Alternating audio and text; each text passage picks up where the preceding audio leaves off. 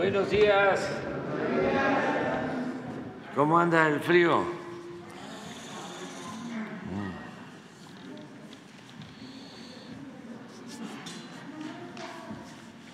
El frío sabe dónde se arrima. Muy bien, vamos a presentar el día de hoy lo de la gran farmacia, la mega farmacia para el bienestar. Es posiblemente la farmacia más grande del mundo. Subrayo, posiblemente. Les queda a ustedes la tarea de indagar. El Universal estaba muy interesado en eso, reforma,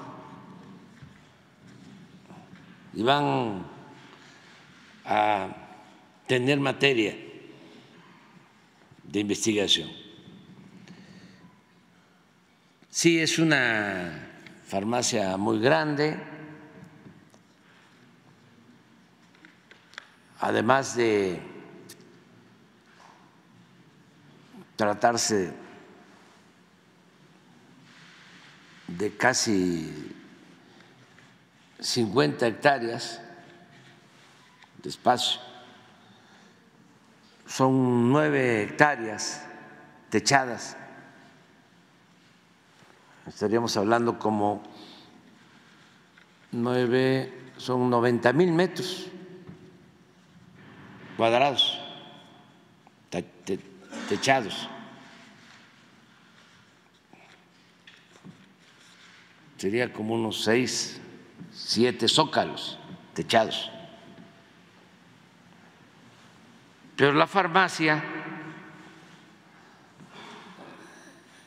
son como 5.500 metros cuadrados techados. Es muy grande, porque el resto es para almacenar todos los medicamentos. Entonces sí, la farmacia es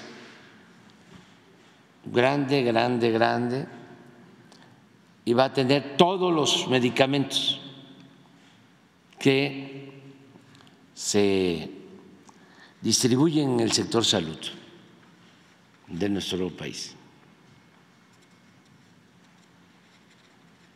Y cada vez va a funcionar mejor, porque estamos iniciando.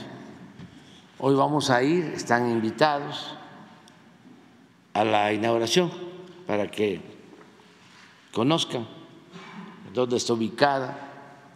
Todo esto lo van a explicar ahora los servidores públicos del sector salud. Yo nada más introduzco y vamos a darle la palabra al doctor Jorge Alcocer. Con su permiso, señor presidente. Como ya señaló el señor presidente, vamos hoy a a comunicar, tanto en este importante lugar como al mediodía en el, en el que vamos a tratar como parte central lo, ya mencionado de la inauguración de la megafarmacia del bienestar. Para ello hemos integrado en un solo documento la presente participación y estarán, aparte de unas palabras que voy a señalar, breve el maestro Zoe Robledo, director médico del IMSS, y a continuación el general Pedro Loman, director de Birmex.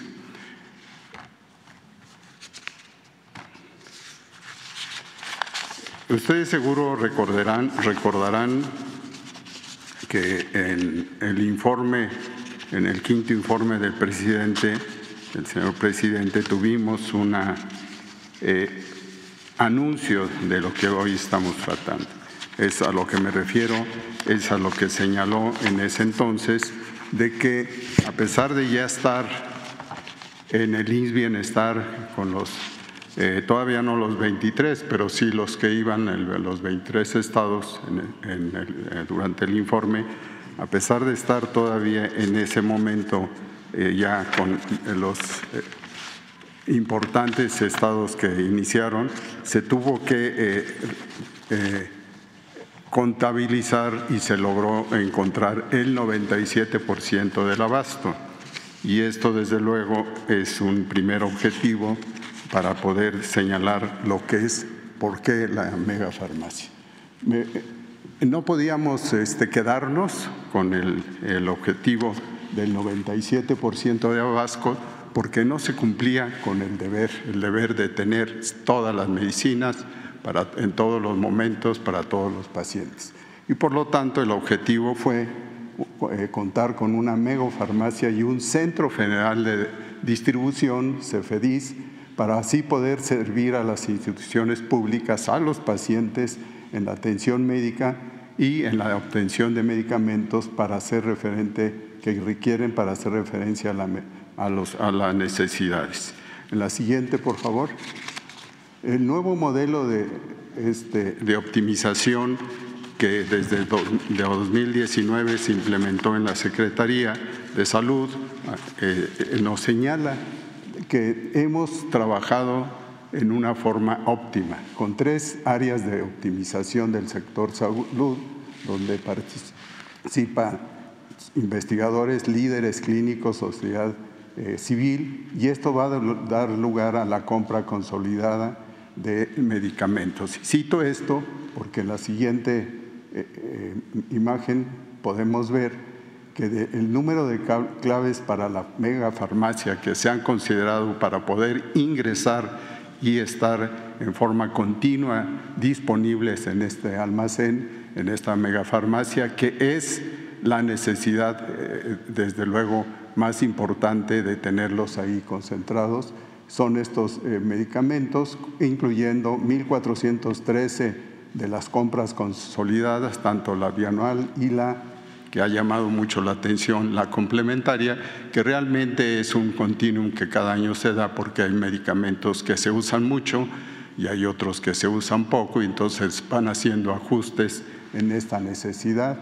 Y en ese sentido, 234 claves liberadas o compradas de manera individual por al menos alguna de las instituciones que lo requieren en forma más, más urgente. Esto, desde luego, además de las claves ahí señaladas de curas, material de curación o instrumental. La siguiente, por favor. Eh, esto lo menciono eh, porque eh, debido a ello, debido a la, compra para fines de este año, se adquirieron 4 mil, perdón, del año próximo, 4.187 millones de piezas. Es para conocer la cantidad de estas piezas que requieren ser progresivamente incorporadas a la megafarmacia. Se invirtieron 219 mil millones de pesos y eh, eh, un ahorro debido al control de la corrupción y desde luego a muchas otras variables de 55 mil millones de pesos del gobierno de México. La siguiente, por favor. El sistema, en conclusión, de distribución pública, que es el último, vamos a llamarlo eh, como se conoce, la última milla de este camino, eh, el Sistema Nacional de Salud para el Bienestar, que empezó con esos ahorros y esa optimización, derivó en las compras ya señaladas y se concluye ahora además de la federalización, con garantizar desde lo público el almacenamiento y la distribución de medicamentos y material de curación. Hoy, en conclusión, Birmex, como empresa del Estado mexicano, es el único operador logístico de medicamentos y material de curación para las instituciones federales de atención médica. Muchas gracias.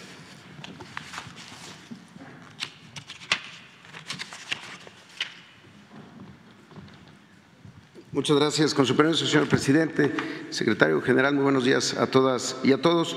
Eh, durante muchos años, en el pasado, las instituciones de atención médica, eh, cuando hablaban de abasto, se referían generalmente a inventarios cuánto habían adquirido, cuánto tenían en sus farmacias, cuánto tenían en sus almacenes.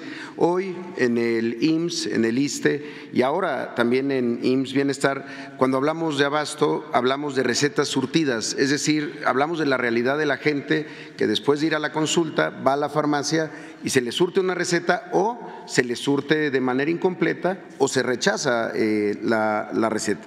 ¿De dónde vienen esas recetas? Y esto es muy importante también.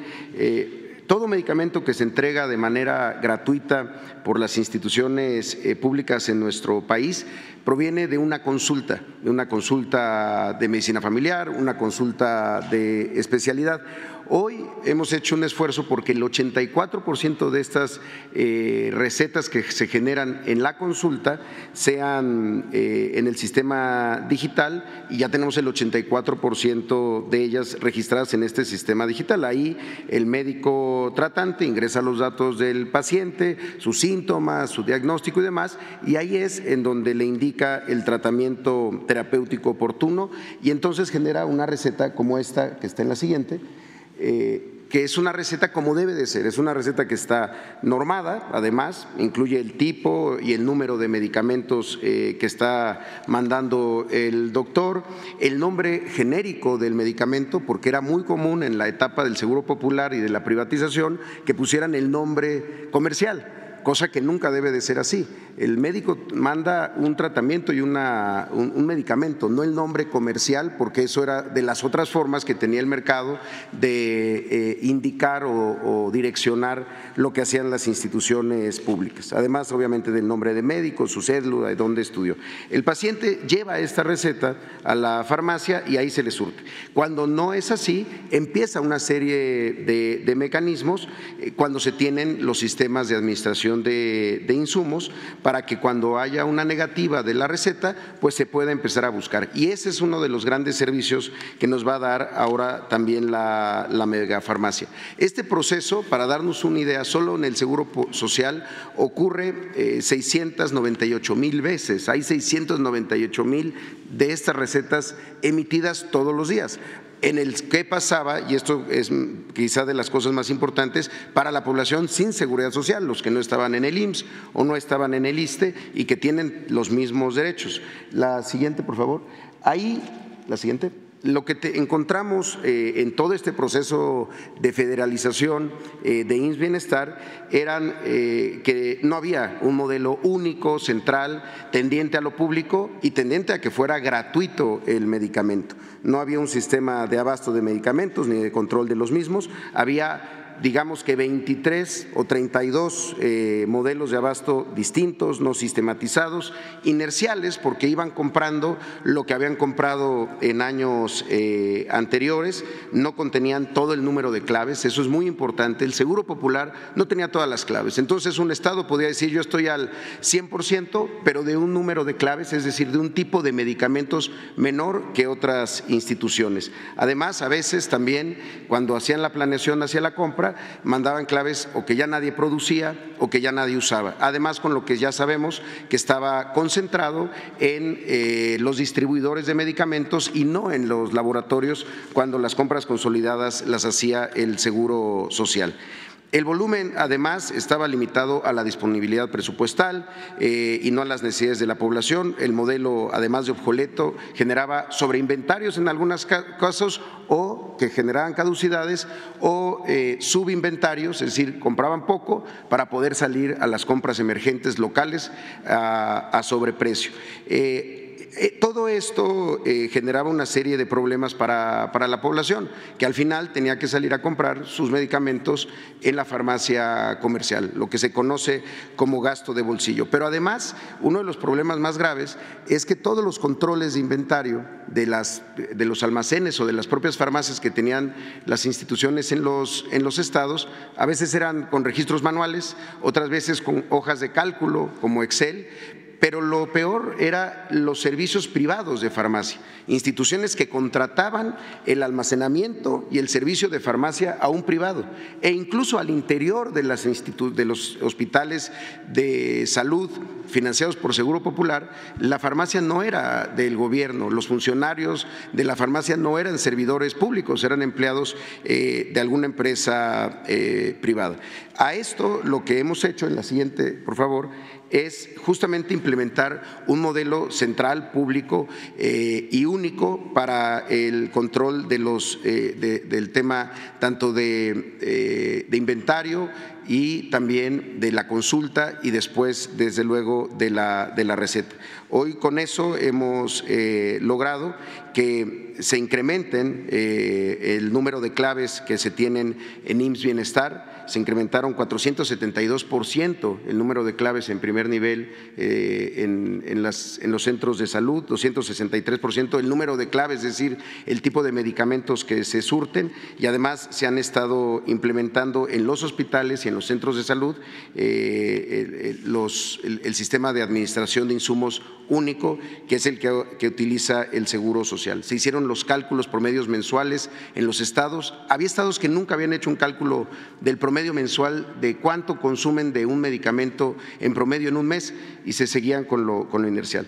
Todos estos sistemas nos deben de llevar al objetivo y a la meta que tenemos, el 100% de las recetas surtidas, porque si tenemos el 98%, pero ese 2% significan 12 mil recetas no surtidas y en el IMSS Bienestar, pues que teníamos el 54% de receta surtida real, pues necesitábamos nuevos mecanismos, mecanismos novedosos justamente para que eh, podamos tener eh, ya el 100% de las recetas. Y eso pasaba por, como se acaba de mencionar, concentrar la distribución en un operador logístico público nacional del Estado, que es Birmex, y ahora con estas capacidades que tendrá la megafarmacia de darle servicio directo a la gente cuando su receta no es surtida.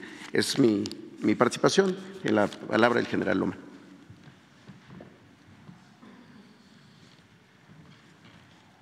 permiso, señor presidente, señor secretario, director general. Saludo con respeto y afecto a los representantes de los medios de comunicación que hoy tienen la gentileza de cubrir este evento. Si me permiten platicarles, el pasado jueves 3 de agosto es cuando el señor presidente de la República autoriza el inicio de las acciones orientadas a la posibilidad de que el gobierno federal adquiera un almacén especializado en gestión y administración de medicamentos e insumos para la salud, en ese momento propiedad de una empresa privada. El lunes 7 de agosto, los funcionarios de la Secretaría de Salud, COFEPRIS, Seguro Social, ISTE, IMSS y Birmex realizamos una primera visita al almacén ubicado en Huehuetoca, en la que todos los participantes opinaron para ver la posibilidad de que este recinto pudiera cumplir con los requisitos que considerábamos pudieran realizar y llevar a cabo este objetivo. Todos los participantes coincidieron en que las características del inmueble eran adecuadas con respecto al objetivo planteado por el señor presidente de la República. La que sigue, por favor. A partir de ese momento se tomó ya contacto formal con la empresa y se le permitió a los oficiales del INDAVIN ingresar para hacer un avalúo del mismo y después de que tuvimos el avalúo le pedimos a la empresa que hiciera su propuesta formal.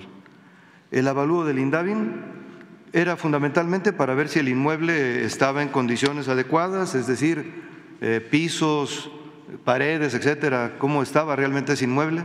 No sabíamos qué tiempo había estado sin uso y lo importante era saber la funcionalidad del inmueble. El INDAVIN hizo un avalúo muy preciso muy detallado y consideró que el inmueble estaba en condiciones de ser ocupado y que el costo del mismo era de 2.365, 823 mil millones de pesos. Y posteriormente a tener el avalúo del INDAVIN, se le pidió a la empresa cuál sería la manera y el costo del mismo y ofreció el inmueble en un millón cuatrocientos mil, mil cuatrocientos millones de pesos. Esto per se generó una economía al Estado mexicano de 956.823 millones de pesos. ¿Por qué se decidió este inmueble, entre otras cosas? Lo primero, por su ubicación. El inmueble está partiendo de la carretera Querétaro, pasan ustedes la caseta Tepoztlán, a 14 kilómetros de la misma está la desviación a Tula, Jorobas, y a 5 kilómetros de esta desviación está el inmueble. Estamos a 30 kilómetros del Arco Norte y a 5.200 metros del inmueble de ingresar al circuito exterior mexiquense. También a, partir del circuito exterior mexiquense estamos a 30 minutos del Aeropuerto Internacional Felipe Ángeles. Lo más relevante es que esta ubicación le permite a esta megafarmacia satisfacer por tierra la demanda del 70% de la población del Estado mexicano en un, lapso, no mayor a 48 horas. Las características del inmueble, eh, el terreno donde está el inmueble son 42 hectáreas, 5.389 metros. Las características del inmueble techado son un poco más de 9 hectáreas, son 94.546 metros cuadrados.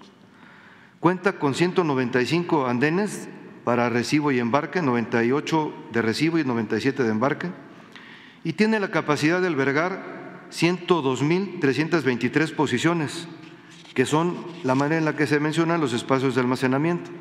Los espacios de almacenamiento se miden por tarimas, que es el modelo estándar para un sistema de almacenamiento, que son tarimas de un metro por 1,20, y se estima una capacidad de 286 millones de piezas en su capacidad para almacenamiento. La que sigue, por favor. La, megafarmacia del bienestar propiamente dicha, per se, tiene 5.200 metros cuadrados en donde se encuentran ya instalados seis baterías de racks con cinco niveles. Cada rack es de 9 metros de largo y ratifico cinco niveles de altura. Esto alberga o tiene la capacidad para albergar 286 millones de piezas y 1.438 claves. Sus áreas también contemplan resguardo de medicamentos controlados de alto valor y red fría. La red fría también tiene ultracongeladores. Asimismo, un área administrativa en la cual físicamente en el interior de la farmacia se encuentran las autoridades regulatorias, COFEPRIS y las autoridades que tienen sus medicamentos, como son el Seguro Social, el ISTE y el régimen del IMSS Bienestar. Adicionalmente, en el mismo interior de la megafarmacia hay 10 posiciones exclusivas para ella para embarque y salida de medicamentos. Cuenta en el mismo lugar, como parte de la megafarmacia, un centro de mando donde están representadas las instituciones, un centro de atención a, todos los derechohabientes y una sala de juntas, un área de planeo, un área de supervisión y donde se definen las rutas respectivas. Cumplimos, la que sigue por favor, plenamente con la regulación. Tenemos ya el aviso de funcionamiento de megafarmacia de Cofepris. Ahí pueden ustedes observar el número correspondiente. Y tenemos ya la consolidación jurídica de Birmex a través de un acuerdo de instrucción emitido por el señor presidente de la República el día 22 de diciembre del presente año en el Diario Oficial de la Federación, en su edición vespertina, en donde ya le permite a Birmex liderar lo relacionado con la distribución de insumos para la salud, que es toda la cadena de suministro, el sistema de compensación que habrá entre instituciones, así como las compras consolidadas que a partir de este momento se puedan materializar. La que sigue, por favor. Este es el proceso de la megafarmacia. La megafarmacia tiene un centro de atención que específicamente responde, Centro de Atención de la Megafarmacia del Bienestar. Aquí se reciben todas las llamadas de los derechohabientes y se les transmite a los institutos que tienen que ver con el tema, que son los tres principales, el Seguro Social, el ISTE y el INS Bienestar. Ellos tienen un máximo de tres horas para resolver la propia institución cuál es la respuesta que puede dar ante la ausencia de un medicamento que se ha verificado que tiene una receta, que la persona que está llamando es quien dice ser, y ahorita les explico un poco más, y entonces ellos tienen tres horas para resolver. ¿Por qué? Porque hay mil circunstancias. Probablemente el medicamento llegó en la noche, probablemente estaba en la farmacia, probablemente estaba en el almacén, no sabemos. Y la institución, las instituciones tienen todo el derecho de verificar en su propio sistema si tienen ese medicamento a la mano. Si la institución no lo tiene, entonces interviene Birmex para poder analizar junto con las instituciones nuevamente si está en algún área cercana a la institución o lo tiene otra institución. Esto nos permite un rastreo de tres horas, primero con la institución, luego un rastreo de más o menos una hora de entre Birmex con las instituciones y se define si ese medicamento se encuentra en algún punto de la República Mexicana o está en Birmex y cuál es el medio más rápido y más eficiente para llevar el medicamento. A partir de esta etapa de planeación se define, junto con las áreas, eh, las principales rutas, se hace una elaboración de un plan de entrega desde el origen hasta el destino final, se surte, se, se surte y se embarca el medicamento y se verifica que la persona haya recibido el medicamento. Van ustedes a poder observar que a partir de hoy el 5595 30911 responderá cualquier llamada, tendrán que tener a la mano su CURP, tendrán que tener a la mano su receta para que podamos verificar que efectivamente la persona que llama es quien dice y entonces poder atenderla con la eficiencia con la que queremos atender a todos los mexicanos. Es cuanto, señor presidente. Muchas gracias. Bueno, hoy vamos a estar en Huehuetoca eh, en la inauguración de esta farmacia. Está claro que es un centro también de información y de distribución. Eh, se va a hablar por teléfono eh, si no se tiene el medicamento recetado, se va a hacer eh, una indagatoria al interior de la dependencia o del programa que se trate, sea eh, el IMSS ordinario el IMSS Bienestar, el ISTE, si se constata de que no hay un medicamento eh, en la zona cercano que pueda llevarse para el paciente, para quien lo está necesitando, entonces desde eh, Huehuetoca se manda y tiene que llegar en menos de 48 horas. Cualquier medicamento. ¿Cómo va a llegar? Por, por vía terrestre. De ahí la importancia también de la ubicación de la farmacia eh, o por vía aérea, pero va a estar el medicamento. El propósito es que a ningún mexicano le falte las medicinas. Y también que se tenga en cuenta que todos los medicamentos son gratuitos, todos. Los medicamentos son gratuitos. No va a pagar el paciente lo que va a costar el llevar el medicamento. Porque como lo hemos dicho muchas veces, esto nos hace diferentes a nuestros adversarios y ojalá lo comprendan la salud no es un privilegio, es un derecho. Somos distintos. Otras partes, la apuesta es a privatizar la salud. Te enfermas y tienes que tener dinero para pagar al médico, para hospitalizarte o para comprar las medicinas. Nosotros aspiramos a que se garantice a todos los mexicanos el derecho a la salud. Eso es lo que se está haciendo. Y hoy vamos a iniciar este proceso. Van a haber muchas llamadas. Se está informando que es a partir de las recetas para tener pues un control. Todos los médicos pues tienen que emitir una receta y a partir de eso se surte. No es eh, conveniente automedicarse, ¿no? Este, siempre hay que acudir a un médico. Además, eh, es ir a un centro de salud, a una unidad médica, a una clínica, a un hospital, donde la atención médica es gratuita.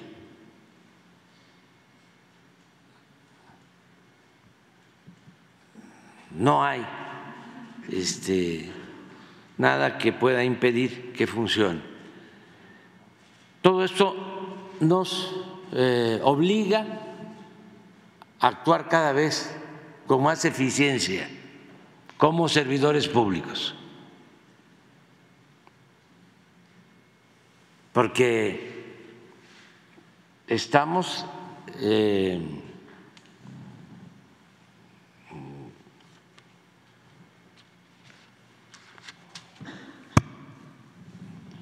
expuestos al cuestionamiento, al escrutinio, a la crítica, que es importante. Si no funciona la farmacia o si la gente empieza a ver de que no hay los medicamentos, pues aquí van a haber críticas que son buenas, constructivas, y cuestionamientos. Esto nos obliga a todos a ser mejores. Y tiene que ver con la transparencia, que todos sepamos. ¿Por qué no hay los medicamentos? ¿Qué está pasando?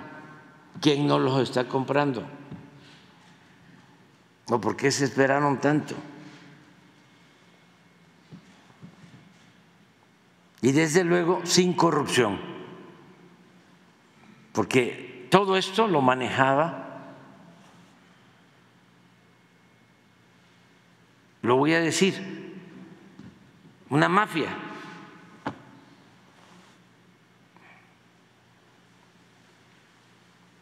Sí era un comercio, ¿no? Y eso es legal. Pero era un comercio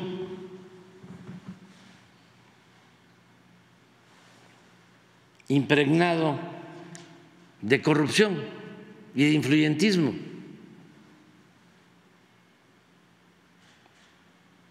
Empezando porque diez empresas vinculadas al gobierno vendían 100 mil millones de pesos al año. Diez empresas que ni siquiera eran laboratorios,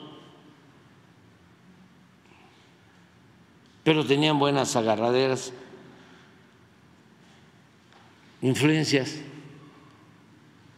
hasta en los medios de información que en sentido estricto muchos son de manipulación.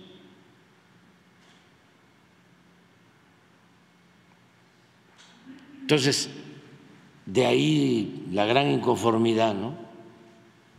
Y los ataques, pero nosotros no tenemos la piel de gallina este, ya llevamos tiempo luchando por nuestros ideales, por nuestros principios. Y sabemos resistir. Más cuando se trata de una causa justa. Imagínense enterarse de que se están robando el dinero, que es del pueblo, habiendo tanta pobreza en el país, y no hacer nada, porque lo van a cuestionar a uno. No.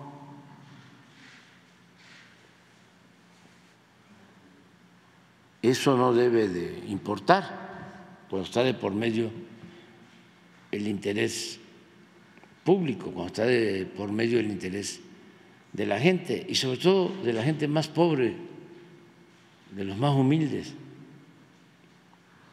de los que no tienen quien los defienda, porque ni siquiera contaban, no eran invitados, eran como ciudadanos imaginarios, porque se pensaba, y todavía lo creen algunos, que la política es asunto de los políticos, de los expertos, de los intelectuales, de los académicos.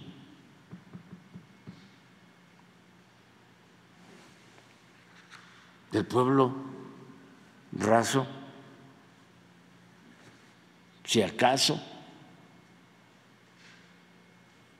servía para, ni se usaba ya la palabra pueblo para el discurso, nada.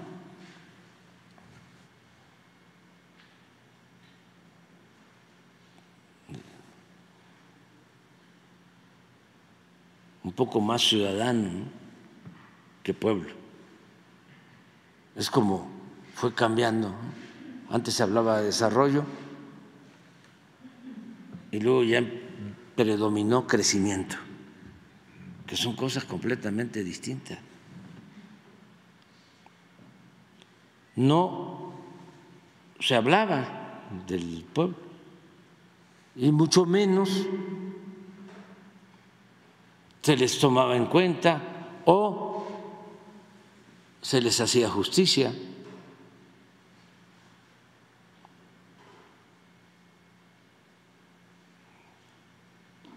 ¿Qué recibían?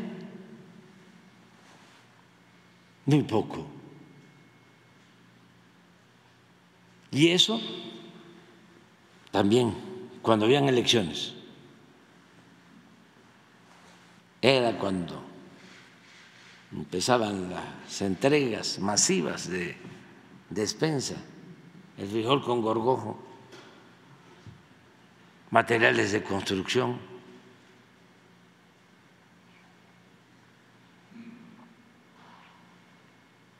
Yo me acuerdo de mis discursos en campaña cuando hablaba de eso. Y decía pollos, patos, chivos, borregos, puercos, cochinos, marranos. No se me olvida, porque teníamos que estar combatiendo eso. En algunos pueblos decían, porque ya era la práctica, ¿no? La compra del voto, el tráfico con la pobreza de la gente, la entrega de migajas, de dádivas. Decían algunos, no queremos candidatos, ni de pollos ni de patos, solo este, en las elecciones, nada más.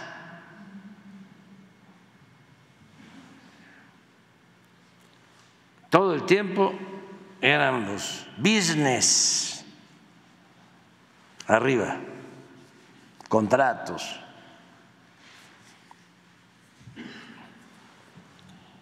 Y el saqueo, muy ladrones, muy ladrones, los conservadores.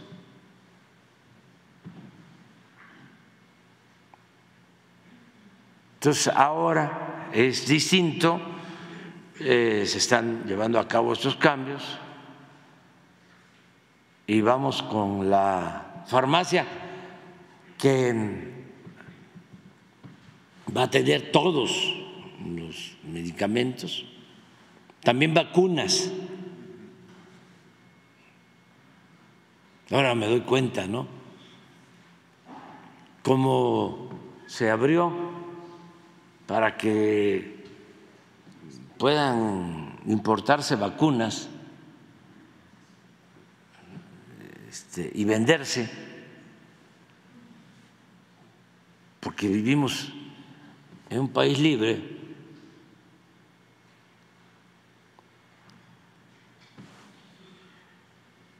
Ya se tiene garantizada la vacuna para el COVID a todos.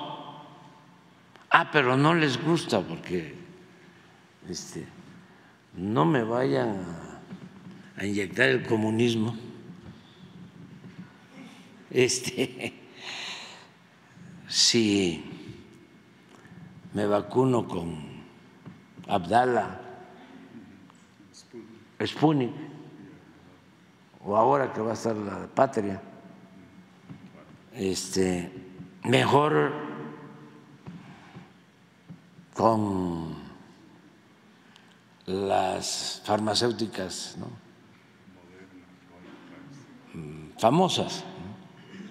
Entonces, eh, ya se permite. Claro, cualquier ciudadano puede ir a un centro de salud y vacunarse y es gratuito. Yo aquí me vacuné de la influenza y me vacuné eh, contra el COVID y he estado bien. No tuve la última vez ni siquiera reacción, nada, son buenas. Y creo que fue Abdala, ¿sí? Sin problema, de nada. Pero este, el fanatismo conservador y detrás el negocio, los billullos, el dinero, que es el verdadero Dios de estos falsarios. pero estaba viendo en los medios, ¿no? Hasta Ciro, creo, diciendo, hay colas en las farmacias comprando vacunas. Se agotaron. Les decía yo que cuando llevan a cabo la llamada reforma energética, y empiezan a entrar las franquicias de las petroleras extranjeras a México, la Shell y Móvil y otras, habían colas cargando gasolina en esas este, gasolineras o gasolinerías. Colas porque supuestamente pues, eran mejor que la gasolina de Pemex. Y resulta que esas franquicias le compraban a Pemex la gasolina. Pero, pues como decía Lincoln, ¿no?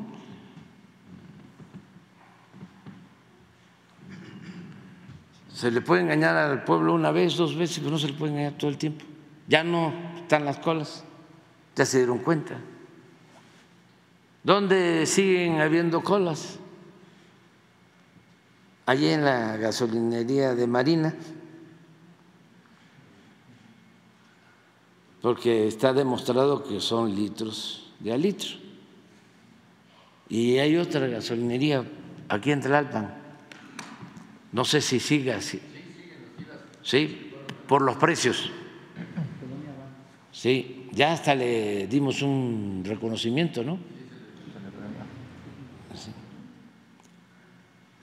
Pero bueno, eh, los medios manipulan mucho.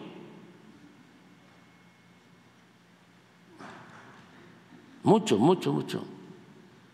Y sigue la máxima de Goebbels,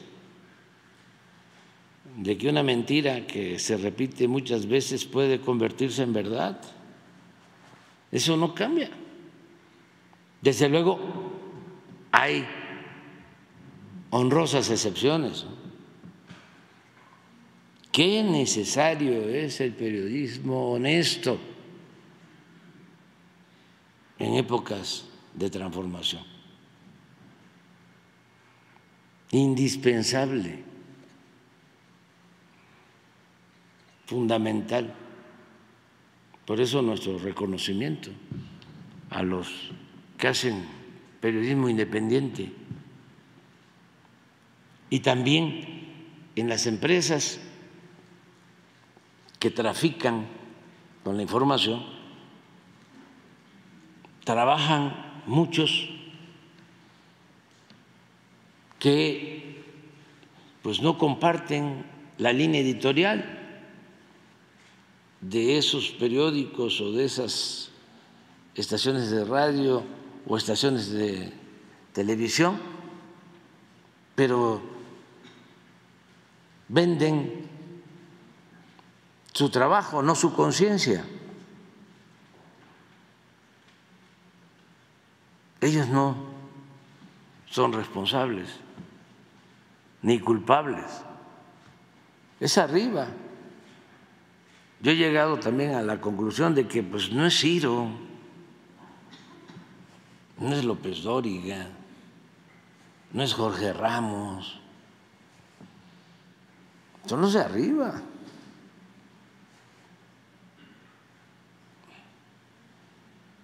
Sí, hay este, en todos ellos y en Loret y en muchos más, ¿no? Una especie de cinismo, porque ni modo que no sepan que les están pagando un millón de pesos mensuales o dos millones. Yo creo que a Jorge Ramos le deben de estar pagando como 10 millones de pesos mensuales. 10 millones de pesos mensuales. Ojalá y nos los diga, o que nos diga este Loret cuánto gana. Ni modo que no sepan que les pagan todo eso porque cumplen una misión en defensa de un proyecto político, en defensa de intereses políticos o económicos. Pero, pues, la culpa no es de ellos es de quien los contrata, los jefes.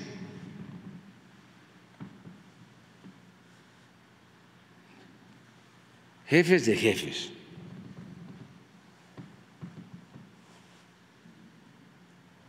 que ni saben escribir, no son periodistas,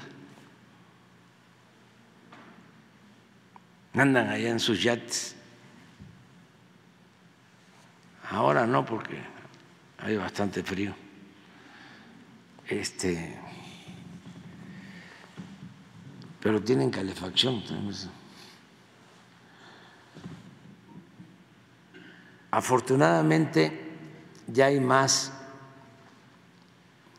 apertura. Estamos terminando el año, yo creo que eso es lo que debemos también de reconocer. El que hay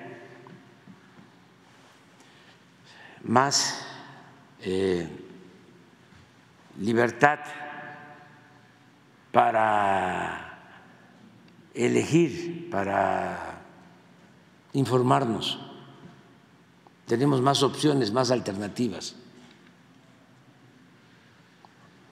Antes estaba más controlado todo. Era muy difícil que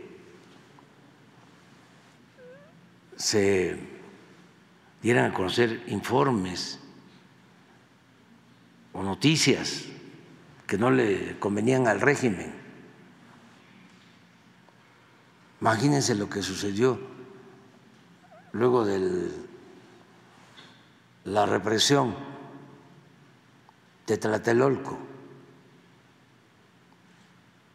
Al día siguiente, los periódicos,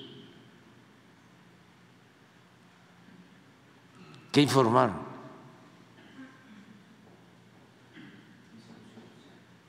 Nada.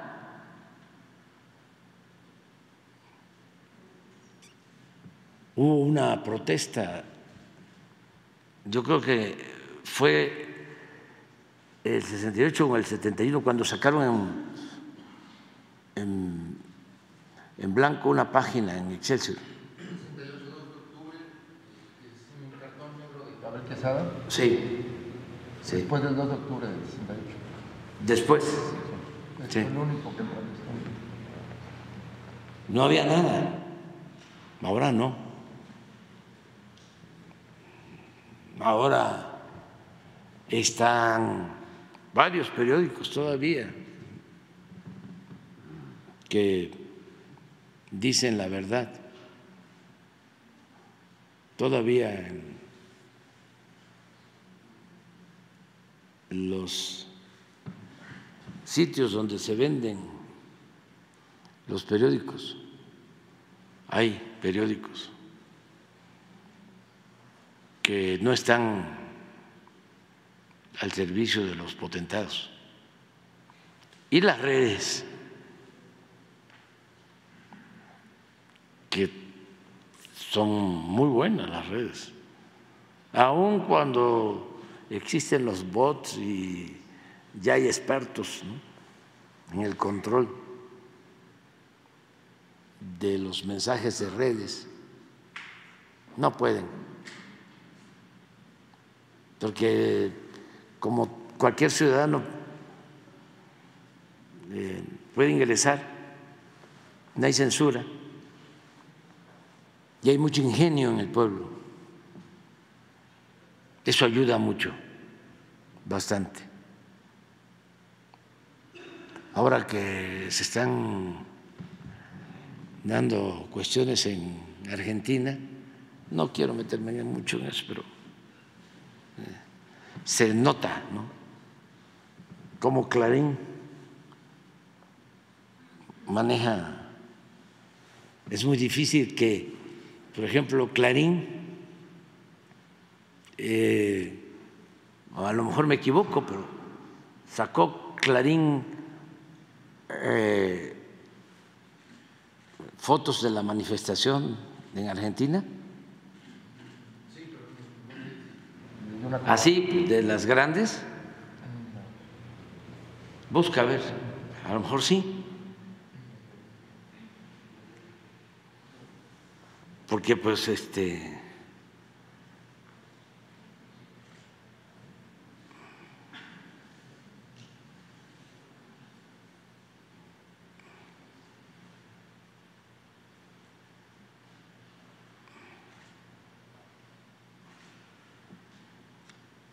a lo mejor el mercurio de Chile.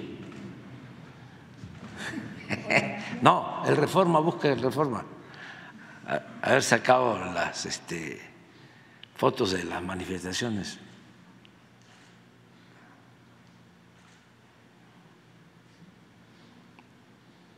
Saben eh, que el golpe militar, esto para los jóvenes,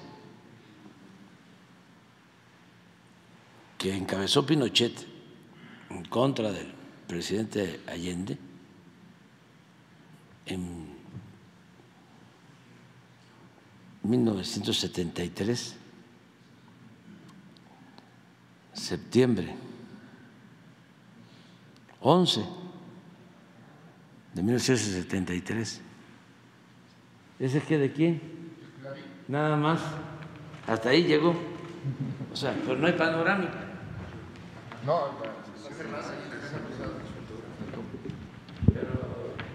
A ver, en las redes, foto de las redes de la manifestación. Este es el principal periódico. Claro, como el Reforma, pues, o como el Mercurio de Chile. ¿Y- por qué no pones la foto de la última manifestación en redes?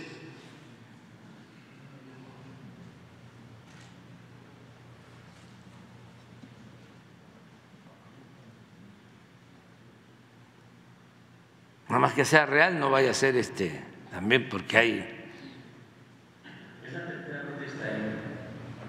¿Eh?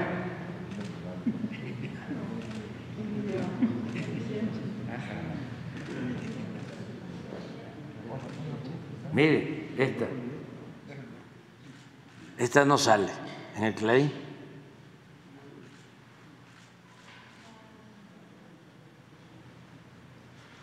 Pero no- es el propósito estarnos metiendo ¿no? en la vida interna de Argentina. Es nada más, es un análisis sobre el comportamiento de los medios. Porque todavía hablaban hasta hace poco, el Reforma,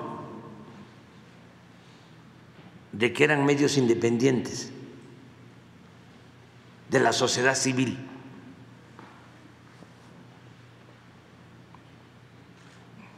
Y engañaron por algún tiempo con eso.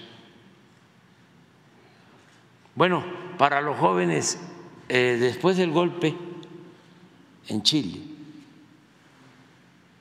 eh, utilizaron los eh, neoliberales a Chile como eh, laboratorio para iniciar la aplicación de las políticas privatizadoras. O sea, no solo fue el golpe y quebrar la democracia mediante el uso de la fuerza y de la represión.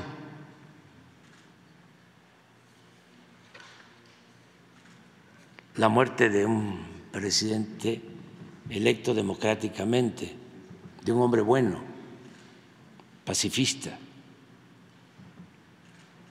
Salvador Allende, sino que además eso alentó a que se diera el golpe desde fuera los organismos internacionales, organismos financieros internacionales utilizaron a Chile como laboratorio para aplicar esto que ya nosotros estamos este, liquidando, que queremos que se vaya de México ese modelo porque es una política de pillaje, inhumana, solo en beneficio de una minoría rapaz. Bueno, eso que ya va de salida aquí, es lo que está entrando como novedad en Argentina.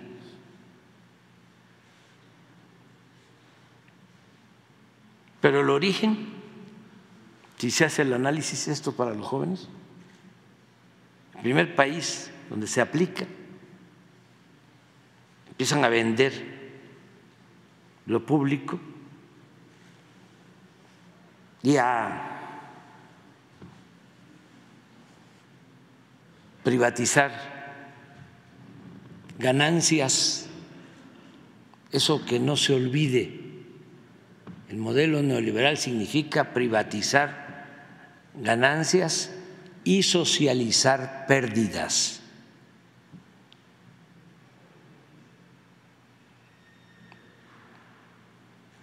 Así debe verse lo que hizo Cedillo aquí con el FOAPROA, convertir las deudas de unos cuantos banqueros empresarios en deuda pública, rescatar a los de arriba. Con descarados actos de corrupción, o lo que hizo Salinas antes, que es el padre de la desigualdad moderna, entregar los bienes de la nación, los bienes del pueblo de México a sus allegados para formar una nueva oligarquía, un grupo compacto y producir una monstruosa desigualdad en nuestro país, con todo un retroceso, impidiendo a México, con todo su potencial, con su pueblo bueno y trabajador, convertirse en una gran nación.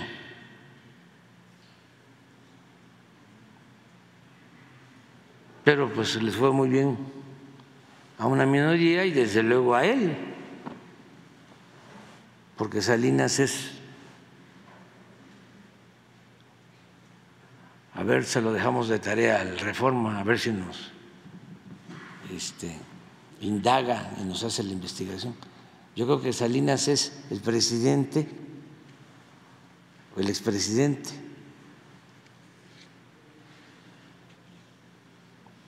vivo más rico de todos.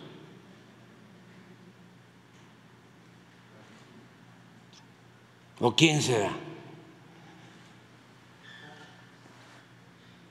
A ver, ahí, investiguen. ¿Y cómo le hicieron? Ahora sí que, como diría mi paisano Chicoche, ¿quién pompó?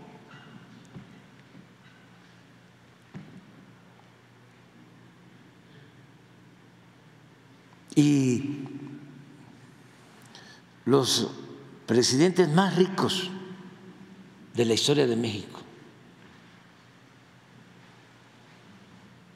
Porque yo creo que Obregón, que tenía fama de eh, cínico, él mismo cuenta en un libro, o así empieza, hay un libro que se llama México hoy. A ver, ¿por qué no pones eh, el inicio del libro? Es eh, un escritor estadounidense, no un investigador. No, ah, es que empieza con Obregón diciendo que es muy buena la anécdota, que la contaba el mismo Obregón. Sí, de la mano. Pero es México ayer. México ayer. México, México ayer. La primera, la, em, así empieza el libro. Sí. Que fue agente de la CIA, por cierto. ¿Eh? Que fue un agente de la CIA, John Foster Dulles. El autor es, Es- periodista. era agente de la CIA. De la CIA. Pues tenía información, ¿no?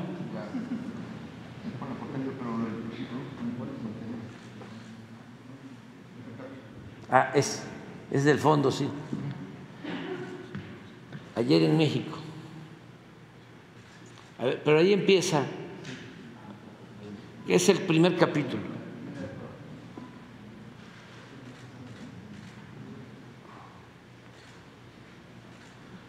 Y es una crónica de la revolución. del 19 al 36.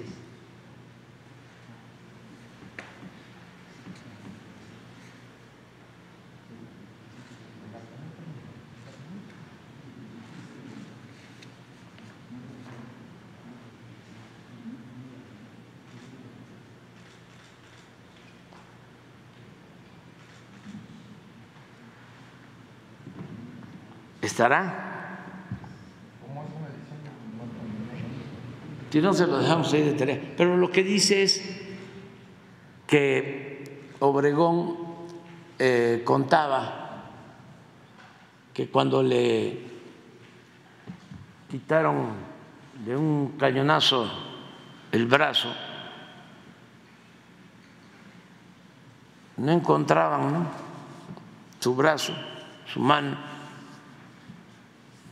y que él le dijo a un amigo que lo conocía muy bien, que sacara un centenario, un azteca.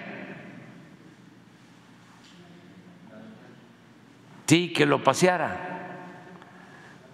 Y dice el mismo Obregón, cuenta este historiador, que ahora me entero que era de la CIA, porque yo no sabía, ¿eh? Jesús.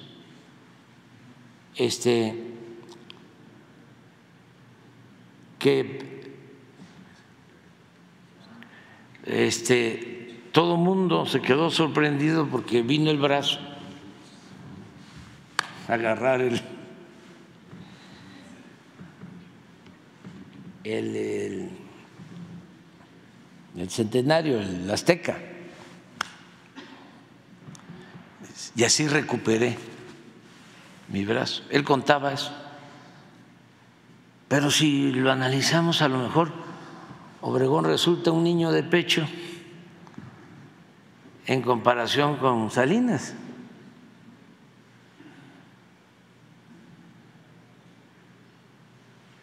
O con otros. Es buen tema. ¿Y por qué es buen tema? Porque eso es lo que más ha dañado a México. Es el principal problema de México la corrupción política. Y también de manera hipócrita no se aborda el tema.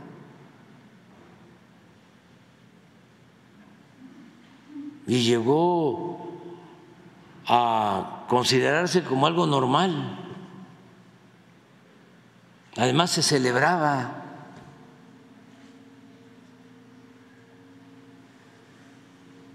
decía don Jesús Silva Gerso, que ese era el peor de los males, que se hacían inmensamente ricos y no perdían ni siquiera su respetabilidad. Por eso le estamos dando tiempo a este tema, porque ese es un problema, el principal problema. Por eso nuestro país no salía, no salía adelante. Decía un amigo ya fallecido de Tabasco, decía, estoy tratando de acordarme de su nombre, de apellida Fernández,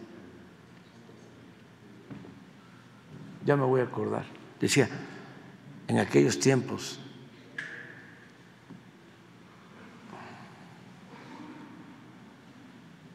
de Cárdenas, Tabasco. Decía, refiriéndose a, Tabasco, decía, Tabasco tiene todo, hay de todo, pero se lo clavan todo. Ese era su discurso. Y no andaba mal. Eh, y ese es el problema del país, la corrupción. Entonces, todo esto eh, envuelto en un discurso tecnocrático de supuesta modernidad.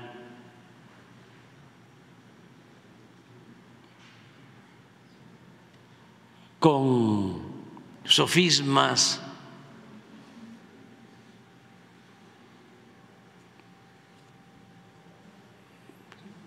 y con mucha propaganda en los medios que han sido cómplices de todo este saqueo. Por eso sí hay que plantearse las cosas. Bueno, pues ya nos extendimos.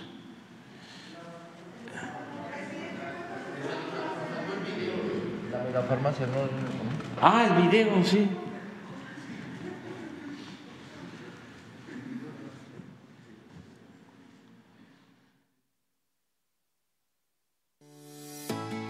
La Megafarmacia del Bienestar es un mecanismo del Gobierno de México para atender todas las recetas con todos los medicamentos de las instituciones federales de atención médica.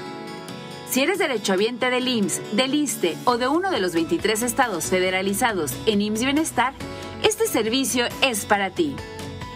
Si en la farmacia de tu unidad no te surtieron completa la receta que te dio el médico, puedes llamar al teléfono de la Megafarmacia del Bienestar 5595 0009 11.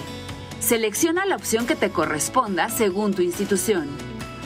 En cuanto te conteste uno de los operadores, es necesario que tengas a la mano la receta del médico, ya que te solicitarán el folio para poder continuar con tu solicitud.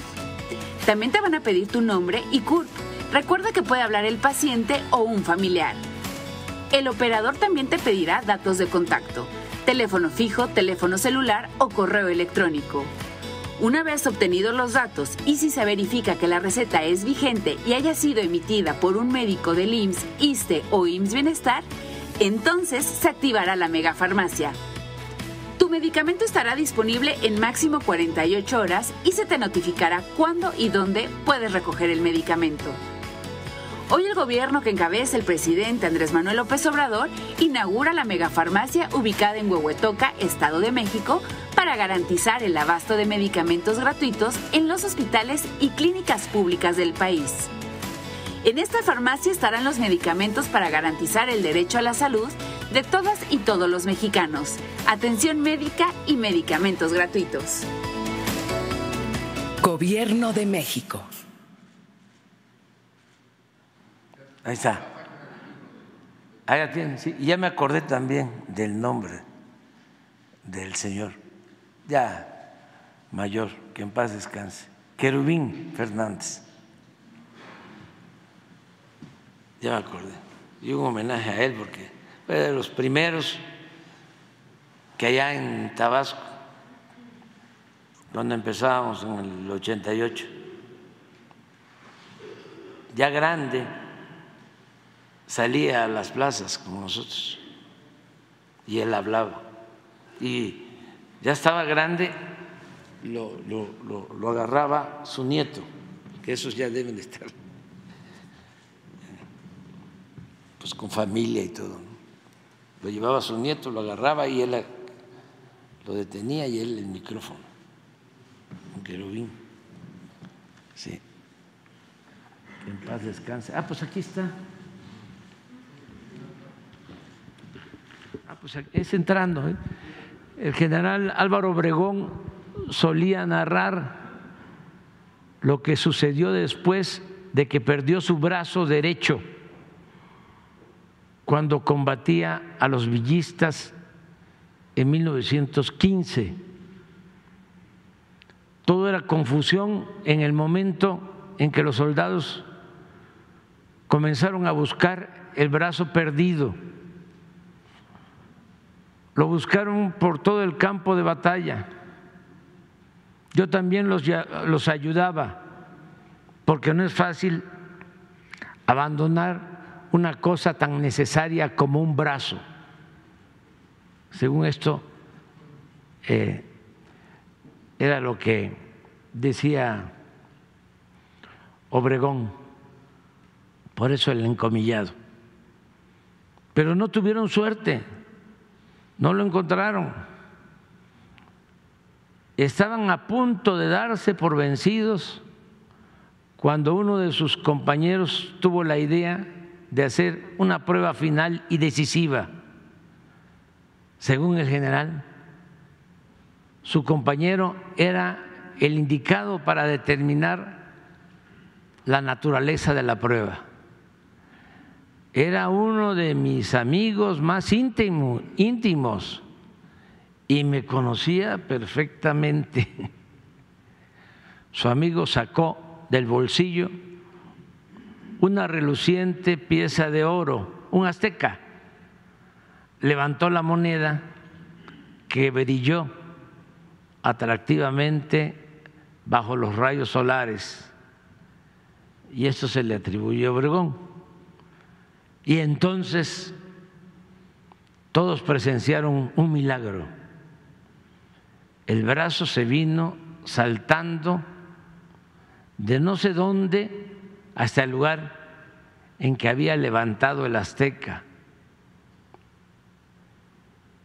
Se extendió y lo cogió cariñosamente entre sus dedos.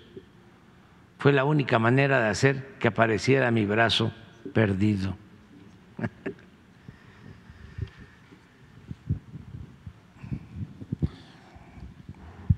Pero este Obregón no, no llegó a tener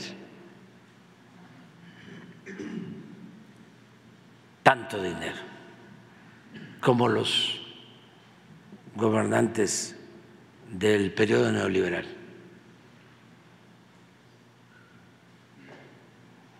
Pero bueno, es buena la investigación.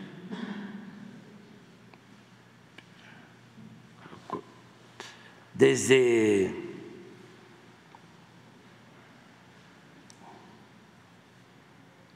Santana, de los famosos, pues.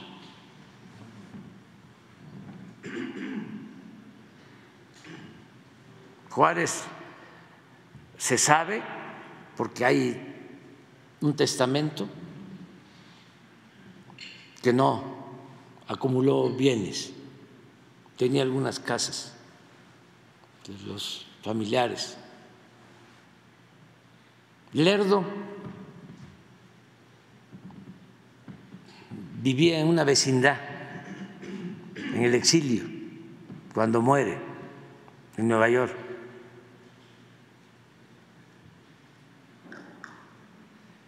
Porfirio sí tenía, no mucho, pero sí tenían acciones los familiares.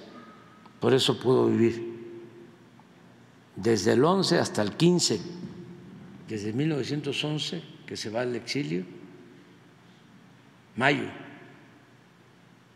en el Ipiranga, hasta 1915 que fallece, vive en París.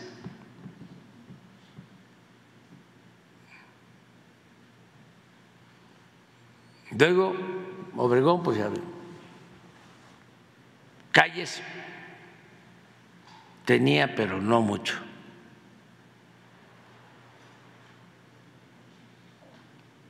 General Cárdenas, no.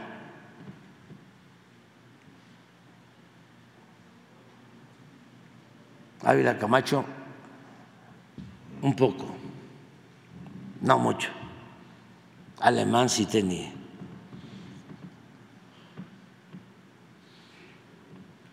Ruiz Cortines, no. Combatió la corrupción. López Mateos, no. Díaz Ordaz, poco. Echeverría sí, poco. López Portillo sí tenía. Le regalaron un rancho. Era famoso, ¿no? Una casa, pero tampoco mucho. De la Madrid no. no tanto. Salinas sí, ese sí tiene. Y ahí les dejo a los demás. Este, pero es interesante. ¿no? Y luego los equipos, los que los rodeaban.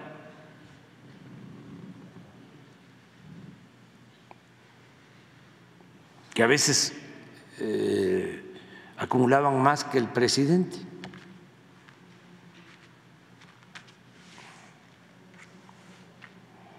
Pero bueno, ahora sí vámonos ya.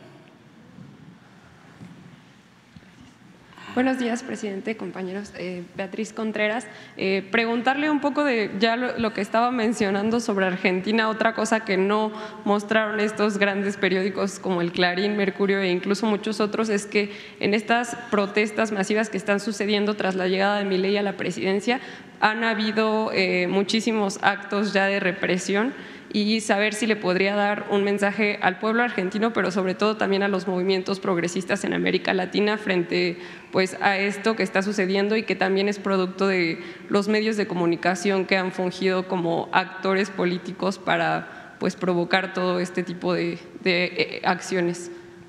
Pues lo que yo dije desde el principio y sostengo es de que se debe de evitar el acoso, no caer en la trampa de la violencia.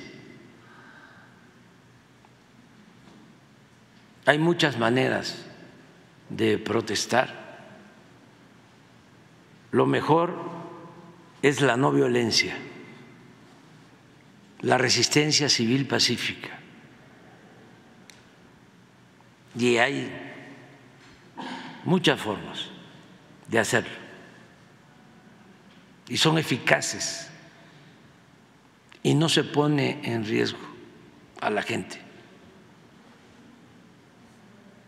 Porque por lo general la derecha, el conservadurismo, es muy autoritario y quieren eh, imponerse por la fuerza.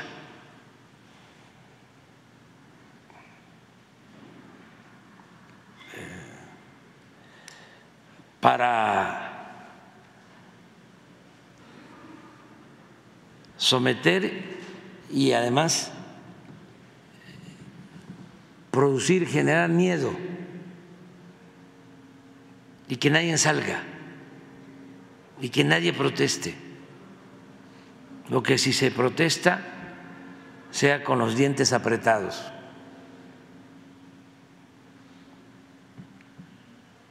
Por eso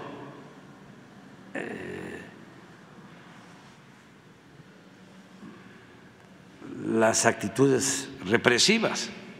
Entonces, no hay que caer en eso, hay que sacarle la vuelta. Es que incluso anunciaron que iba a haber sanciones no solo para quienes eh, protestaran ya como tal físicamente, sino incluso como para quienes eh, pues idearan intelectualmente las protestas. También incluso eh, a algunos periodistas que han estado cubriendo pues estas manifestaciones. Eh, hubo una diputada que dijo que iban a privatizar los medios públicos porque no, este, no estaban informando bien. Eh, en fin, hay como varios frentes en los que están pues tratando de reprimir esta libertad de expresión allá en, en Argentina. Sí, pero no van a poder. No funciona eso. El autoritarismo no funciona. Es cosa de no caer en la trampa de la violencia, porque ahí sí. ¿Qué tienen ellos? La fuerza bruta. No tienen la razón. Entonces se imponen con la fuerza. Es el terror. Y si la gente este, se eh, abstiene, se inhibe cuando hay mano dura. Eso han sido las dictaduras en Argentina y en Chile. Entonces no hay que, caer en eso, evitar la confrontación. Y pues eh, yo creo que solo se van a ir dando cuenta, hasta los que votaron pensando de que iba a haber un cambio y que la libertad, imagínense utilizar el discurso de la libertad y después impedir la libertad, negar la libertad, condicionar la libertad. Pero así son. ¿eh?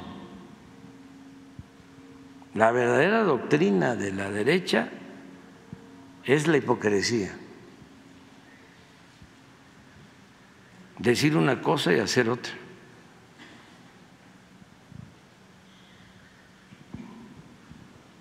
Pero eso sería ¿no? que no haya este, confrontación, que no haya violencia. Ahora lo hicieron bien porque las organizaciones obreras en Argentina convocaron y eh, todo ordenado y llamando a, a que la manifestación fuese pacífica creo que mm, aportaron una fianza. Fíjense eso. Qué grande. Eh, qué extraordinaria fue la Revolución Mexicana. ¿eh? Qué fecunda es la historia política de México.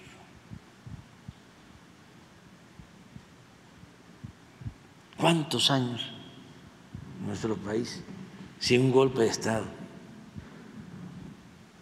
Desde Madero.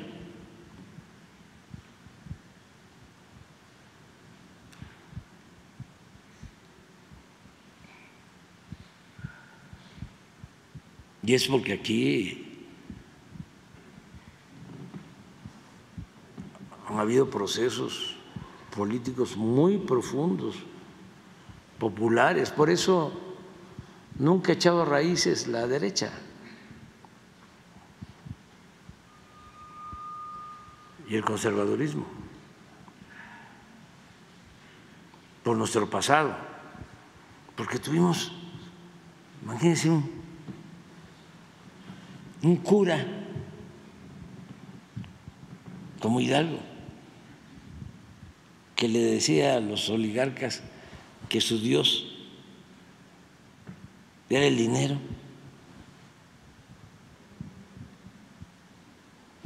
Un cura que proclama la abolición de la esclavitud. Ese es el padre de nuestra patria. ¿En dónde se encuentran dirigentes así? Bolívar puede ser, pero en toda América Latina se luchó por la independencia política, pero en México Hidalgo y Morelos lucharon no solo por la independencia, lucharon por la justicia, por abolir la esclavitud, por la igualdad. Los sentimientos de la nación es un tratado de política social de Morelos.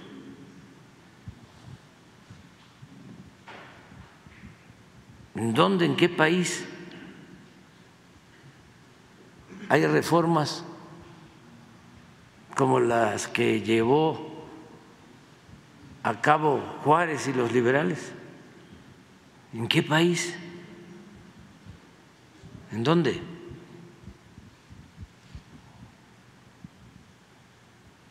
La Revolución Mexicana es la primera revolución social del mundo, antes que la Revolución Rusa. La Constitución del 17 es de lo más avanzado en reconocimiento de los derechos de campesinos, de obreros.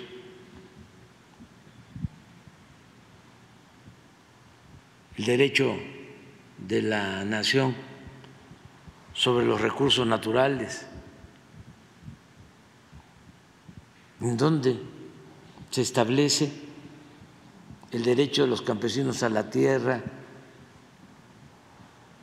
el que sea la nación la dueña del petróleo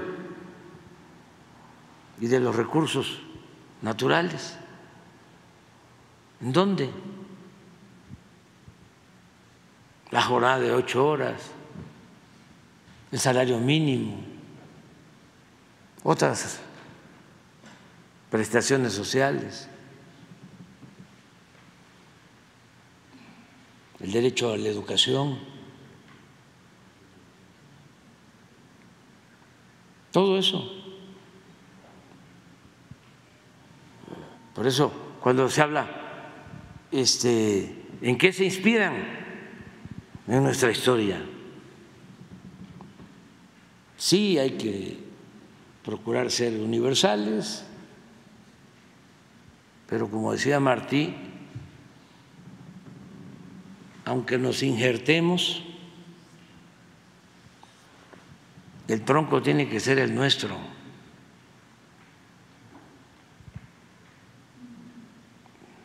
todo lo universal posible, pero todo lo nuestro primero.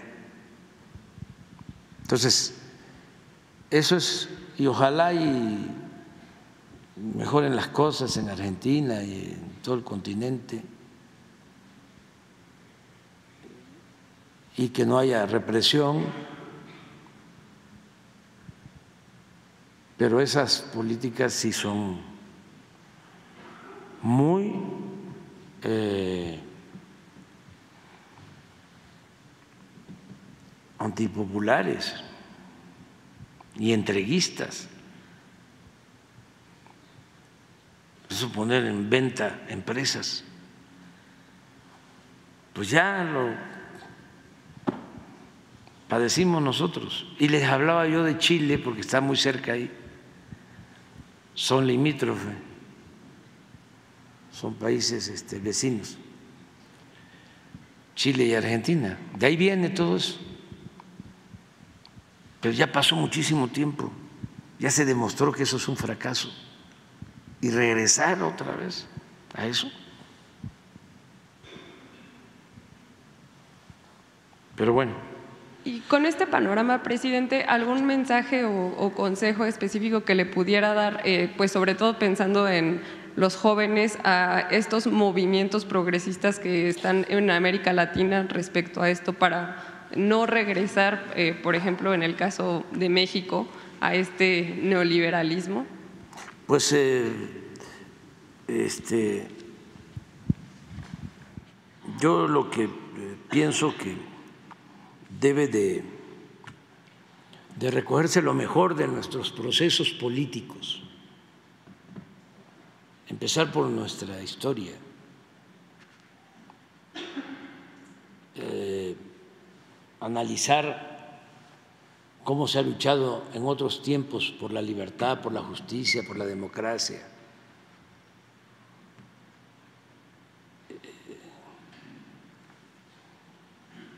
lo que han hecho nuestros próceres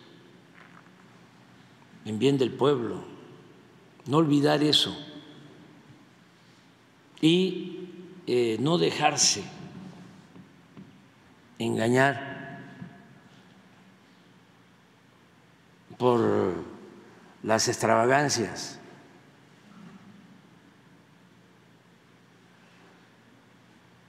por el discurso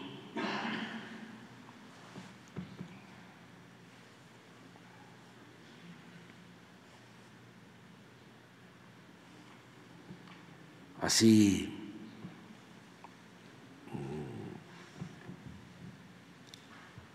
pues eh, supuestamente eh, moderno, atrevido,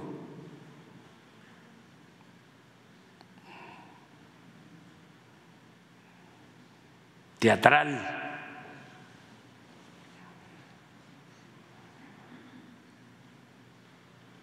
Y cuidado con este también las plataformas, porque ya no son los medios escritos, ¿no? pues no es el clarín que se lee, el impreso, sino son las redes. También hay tener mucho cuidado. Porque engañan mucho.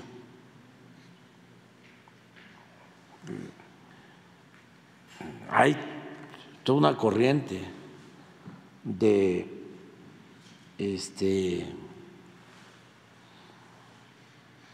líderes de opinión eh, que se caracterizan como hablan, eh, sus insultos, sus groserías, la forma como se visten, se peinan.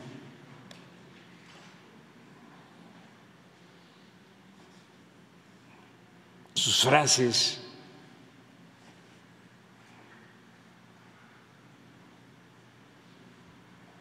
Como decía mi ley, la casta va a caer. ¿Cómo? Eh, cosas así, ¿no? pero fueron para el pueblo argentino. La casa tiene miedo. Pues la casa es la que está ahí ahora, la que está con él, y el pueblo es el que está pagando las consecuencias. Pero muy atractivo todo, ¿no? O sea, este,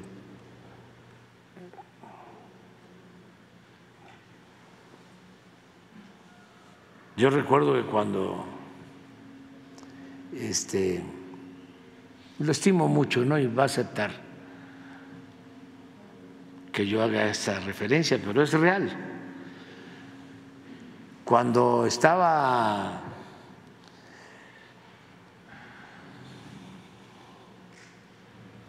el gobernador de Monterrey, de Nuevo León, Jaime Rodríguez, este, en campaña,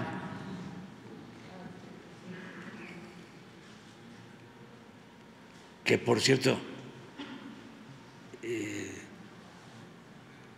nadie ha investigado ahí el reforma, que se le fue con todo a Samuel García en aquellos tiempos no habló de cómo consiguió las firmas Jaime Rodríguez.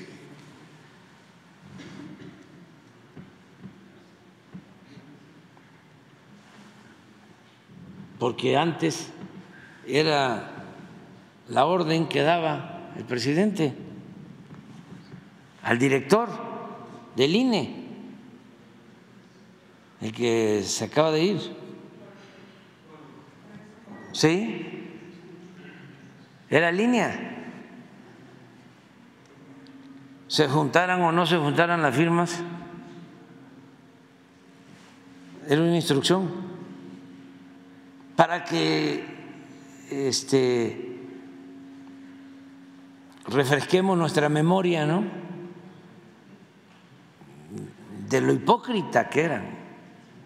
Y siguen siendo.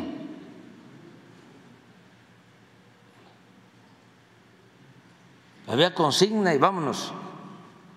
Bueno, resulta que en ese entonces vienen tres debates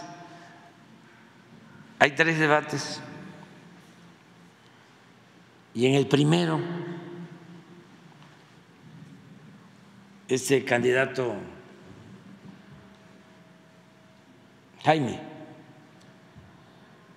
habla de que a los corruptos sí y todavía dicen este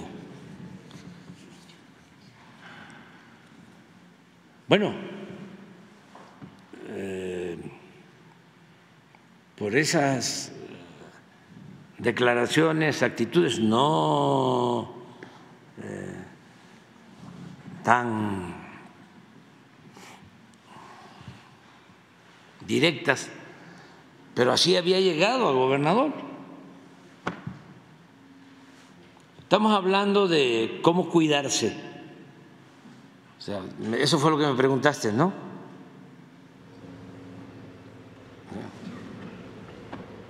No porque se ponga un sombrero, porque se ponga unos guaraches, o miente madre. No, hay que tener mucho cuidado, mucho ojo, mucho ojo.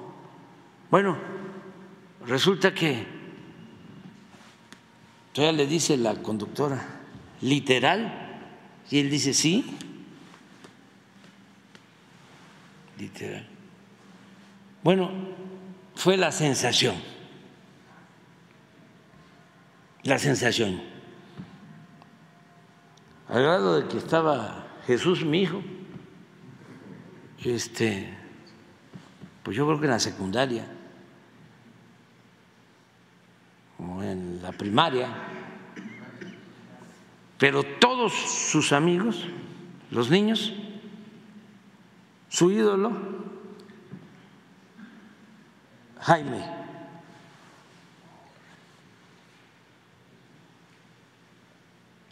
Y este, por lo de, no tienes ahí la, porque hubo hasta unos memes, sí, buenísimos, este, sobre eso. Y este, entonces, de repente me dice Jesús, papá, llévame al debate, que había otro debate. ¿no? ¿por qué? Es que quiero conocer, me quiero tomar una foto con Jaime, en vez de ir a ayudarme a mí. de apoyarme en el debate,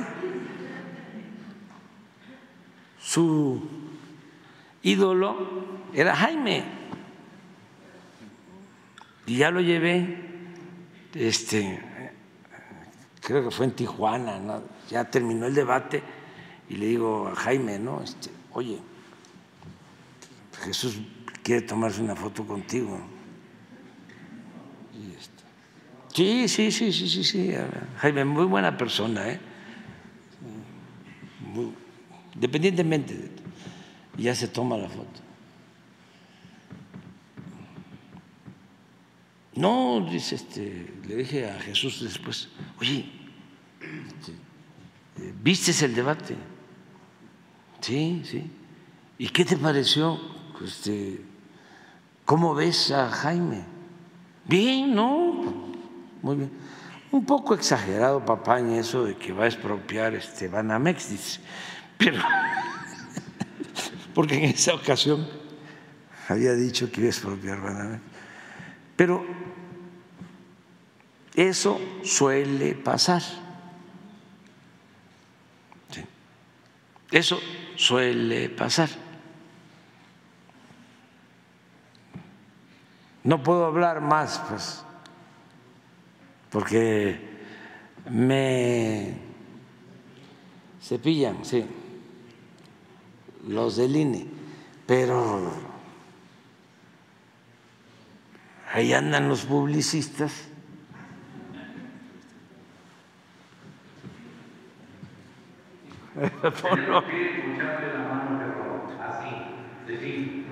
Yo presentaré una iniciativa al Congreso, a ver si los diputados de ellos se atreven a aprobarla. Necesitamos mocharle la mano al que robe en el servicio público.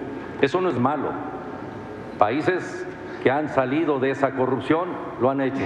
La única forma de lograrlo es poniendo ejemplos. Yo creo que esto es una parte importante. Tenemos que ir más allá de lo que ya hicimos. No habla literalmente. Déjalo, déjalo. Sí, no habla también. literalmente. ¿Mochar Claro. la mano literalmente? Literalmente. A ver, explíqueme, por favor.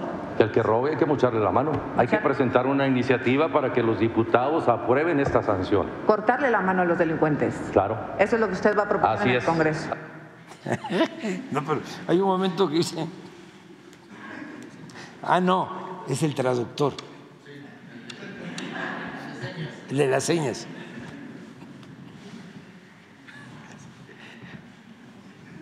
No se van a quejar porque este, no nos aburrimos, ¿verdad? Gracias. Muy buenos días, buenos días a todos. Juan Hernández de Diario Basta, del Grupo Cantón. Eh, bueno, antes que nada, este, eh, antes de preguntar, a nombre de don Miguel Cantón Cetina y la familia Cantón Cetina, así como todos los medios que integran la familia de Grupo Cantón, pues desearle un feliz año. Y bueno, también este, pues dar un aviso, eh, el periodista y fotógrafo tabasqueño Simón Hernández, pues está muy grave, está intubado en el hospital Juan Graham debido a una úlcera que se le complicó. Está bien atendido, pero pues el pronóstico pues no es nada optimista, pues don Miguel me pidió que le diera este aviso. Eh, y bueno, pasando rápidamente a la primera pregunta, eh, ¿qué va a pasar con Calica? ¿Qué va a pasar con este, bueno, esta empresa, eh, esa minera estadounidense Vulcan, que todo parece indicar que le está apostando a, pues ya prácticamente a que finalice usted su, su gobierno y pues iniciar nuevas, eh, nuevas medidas para tratar de recuperar estas concesiones, estos terrenos. ¿Qué va, qué va a hacer su gobierno para pues blindar a esta, esta reserva de protección para el jaguar? Esa sería la primera pregunta. Sí, bueno, primero eh, también corresponder con eh, el mismo saludo, la felicitación a Miguel eh, Cantón, Cetina, a sus familiares, mm, a toda su familia.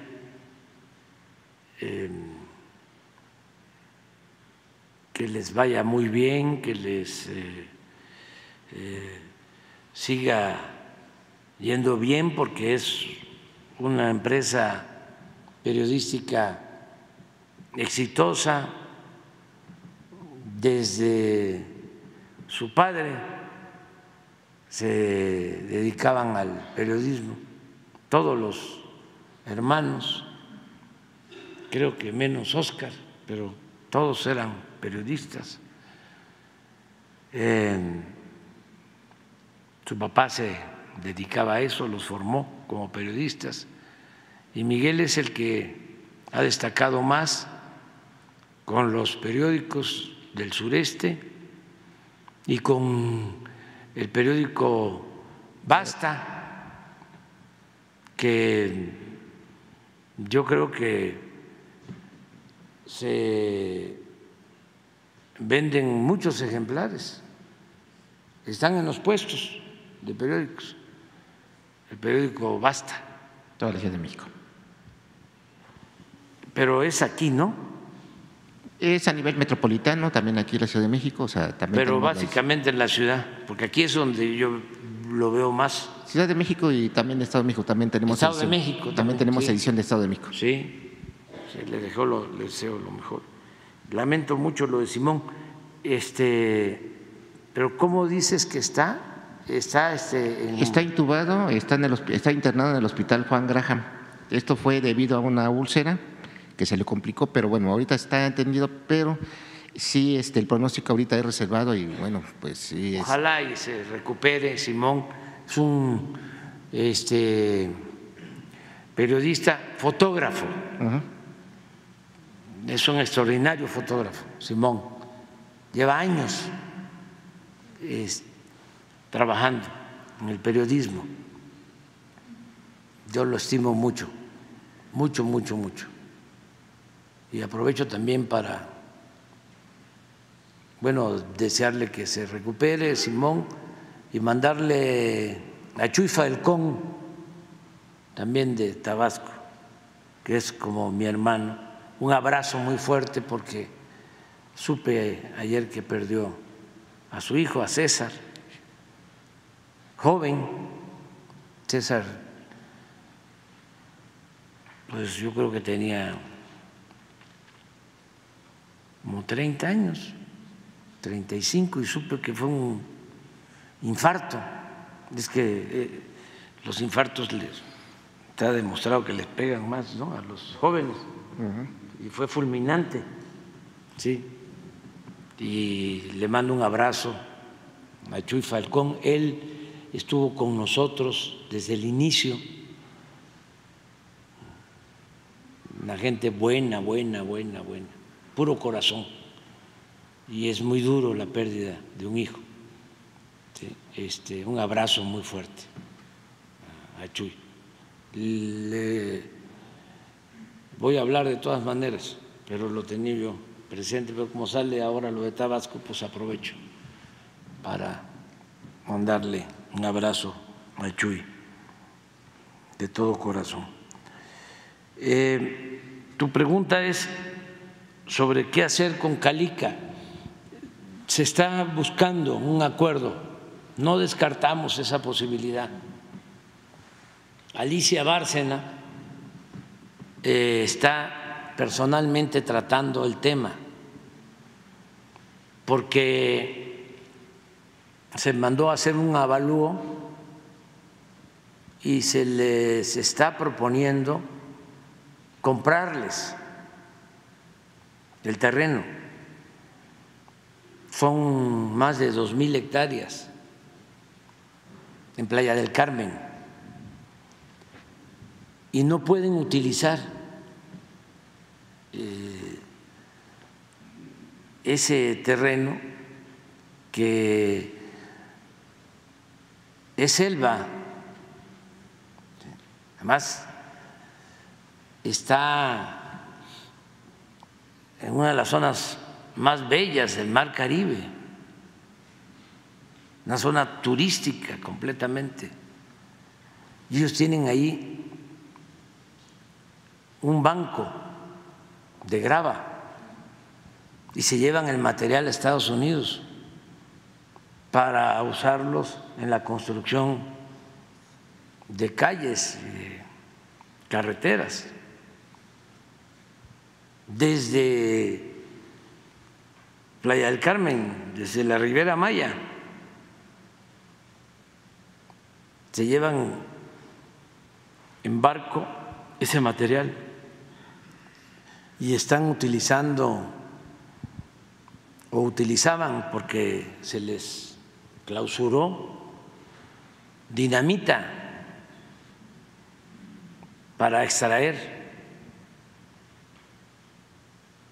estos materiales de construcción. Es una destrucción completa. Ellos sí están desforestando, ellos sí están destruyendo la Sí, y se les eh, está haciendo la propuesta de que se les compra el terreno, pero están aferrados y están haciendo le llaman lobby,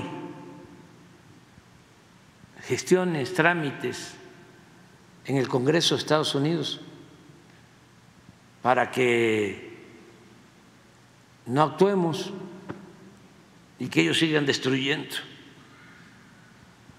nuestro territorio. Hemos eh, estado buscando el acuerdo, ojalá y entren en razón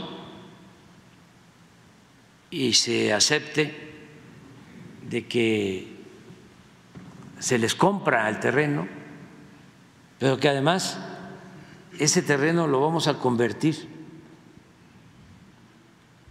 en área natural protegida.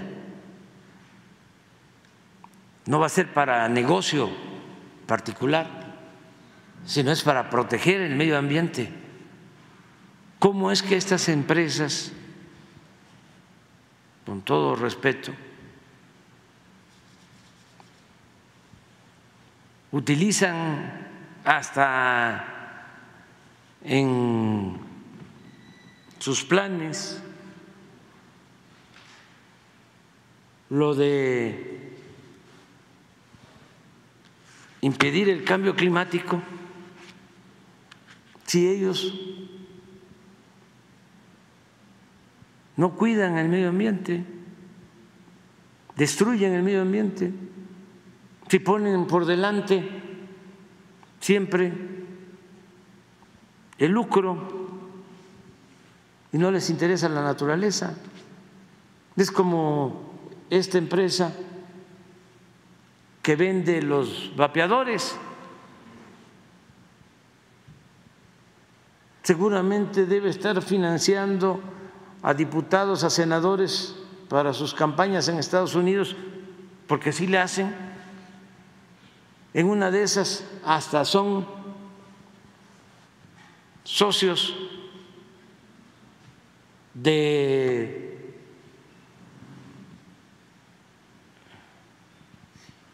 fundaciones para atender el cáncer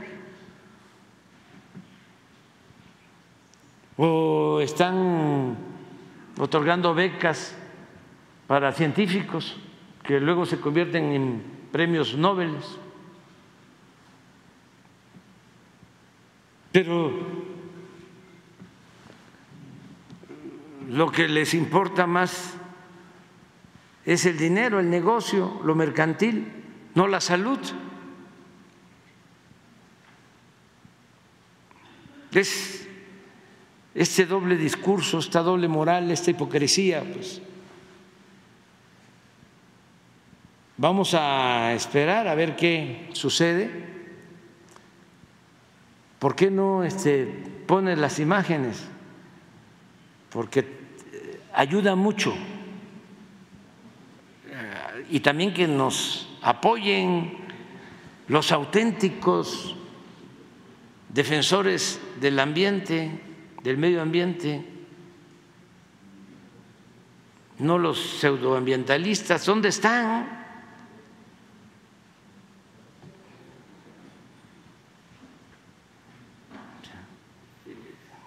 que deben haber en Estados Unidos, aquí hay muchísimos, viven allá en Playa del Carmen este, se la pasan muy bien, nada más cuestionándonos a nosotros porque reciben financiamiento del extranjero.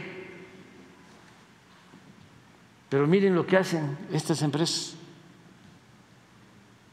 Es Calica, pero en Estados Unidos es Vulcan, una empresa famosísima y ya tienen diputados de Estados Unidos, ya tienen una campaña en contra de nosotros.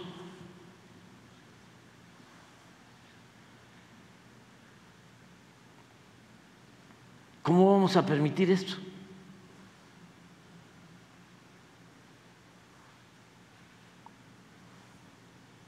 Desde Salinas les dieron los permisos.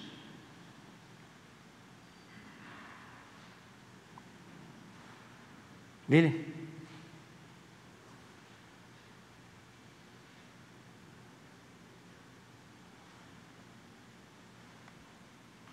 Zonas arqueológicas, cenotes,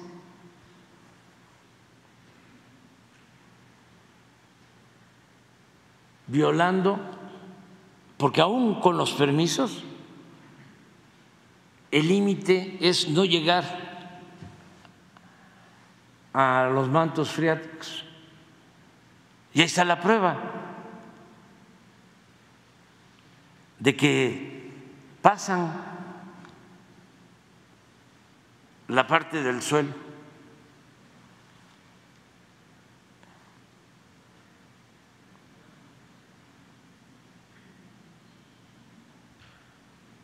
¿Hasta cuándo les van a dar de plazo para que tomen una decisión? Estamos eh, actuando con mucha prudencia, es una zona arqueológica.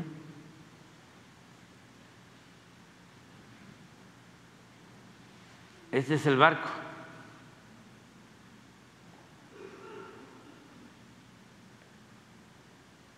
Y se llevan el material de Estados Unidos. Pero miren en qué zona está. A ver, a regresa, a ver si se puede la imagen. Es la Riviera Maya. Junto está Xcaret, para tener una idea. Allá. Esto de acá es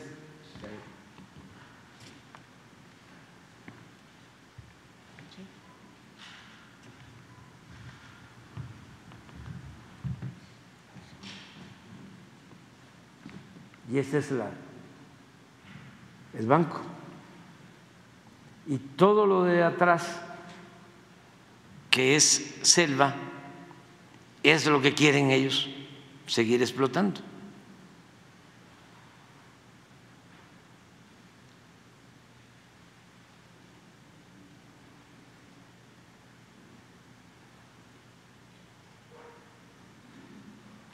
Y hablan de que se viola el tratado si este, cancelamos eh, los permisos.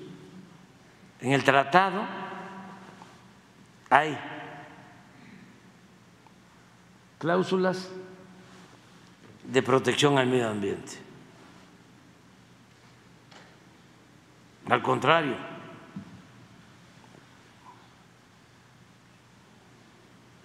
vamos a, a- ver si con el cambio de año, eso lo tenemos que resolver en el primer eh, trimestre del año próximo. Eh, Estamos buscando a ver si logramos el acuerdo. Ojalá. Y es importante que se sepa porque muchas veces los accionistas de las empresas no se enteran. Y es un gerente el que toma decisiones y quién sabe también qué les informa a los accionistas. En este caso, cuando fue el embajador Esteban Moctezuma Barragán, ¿cuál fue la, la respuesta que le dieron? No, que lo iban a ver, eh, inmediatamente después salió un comunicado de unos diputados y están también, pienso, queriendo ganar tiempo, como eh, ya me voy a ir, más que faltan todavía nueve meses. Y están pensando de que con el cambio van a poder este, regresar a lo mismo. Están equivocados, están mal aconsejados. Entonces, puede decir que antes de que usted finalice su mandato, esto va Yo a lo estar tengo que dejar resuelto. Lo tenemos que dejar resuelto, si no, imagínense cómo quedo. O sea, primero el daño que causan, pero terminaría como cómplice.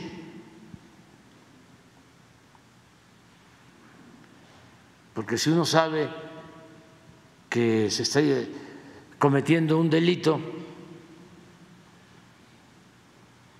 se está afectando al medio ambiente, se está afectando el interés de la nación, pues tiene uno que actuar, ¿no? más si se es autoridad si se está violando la Constitución, si se están violando las leyes. Para eso protesta uno, para cumplir y hacer cumplir la Constitución y las leyes que de ella emanan. Entonces, tenemos que hacer algo. No puede uno ser encubridor. Además que también eh, le estamos dando tiempo porque Alicia Bárcena está hablando con ellos, buscando el acuerdo, el arreglo. El último avalúo son seis mil millones. No es poca cosa. Y es para convertirlo en un parque natural, una reserva natural para el disfrute de todos. Eso además conviene a toda la zona porque si se sigue destruyendo el medio ambiente, pues ya no va a ser atractivo. Sí, con todo respeto, Cancún o la Riviera Maya se convierte en lo que es Miami,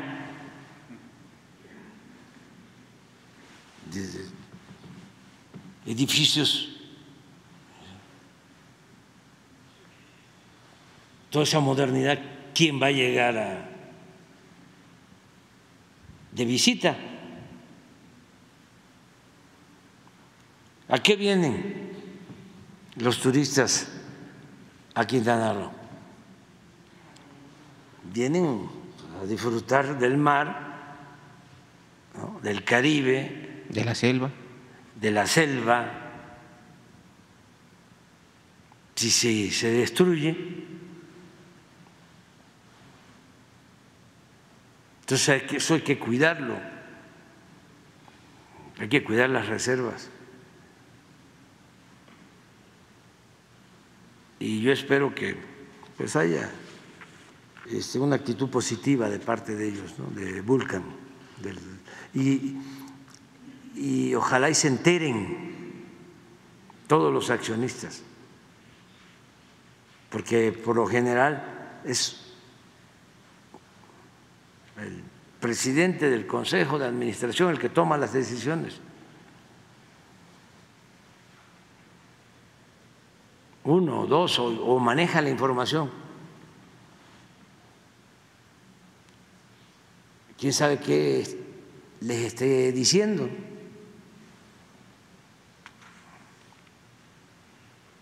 Eh, ahora, ¿cómo sacaron los permisos? Por el influyentismo que existía, por la corrupción,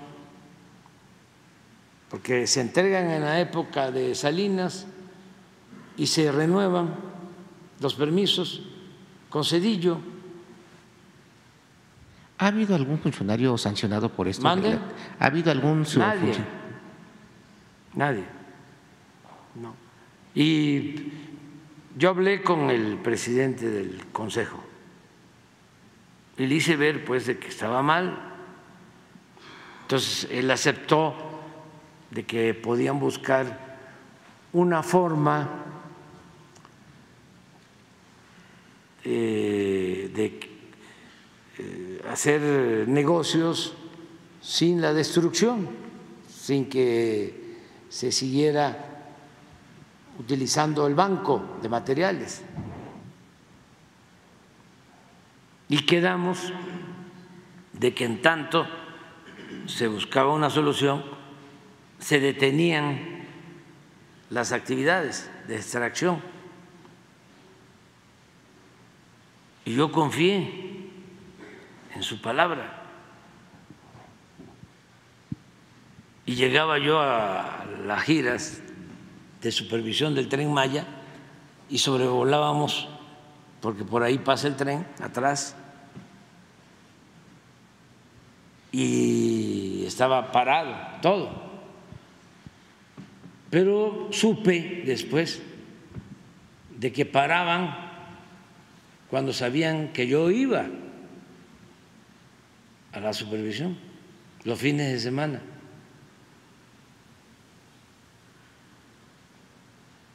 Entonces fui un día, un martes, y me encontré que estaban trabajando. O sea, y ahí fue pues ya definitivo el que se clausurara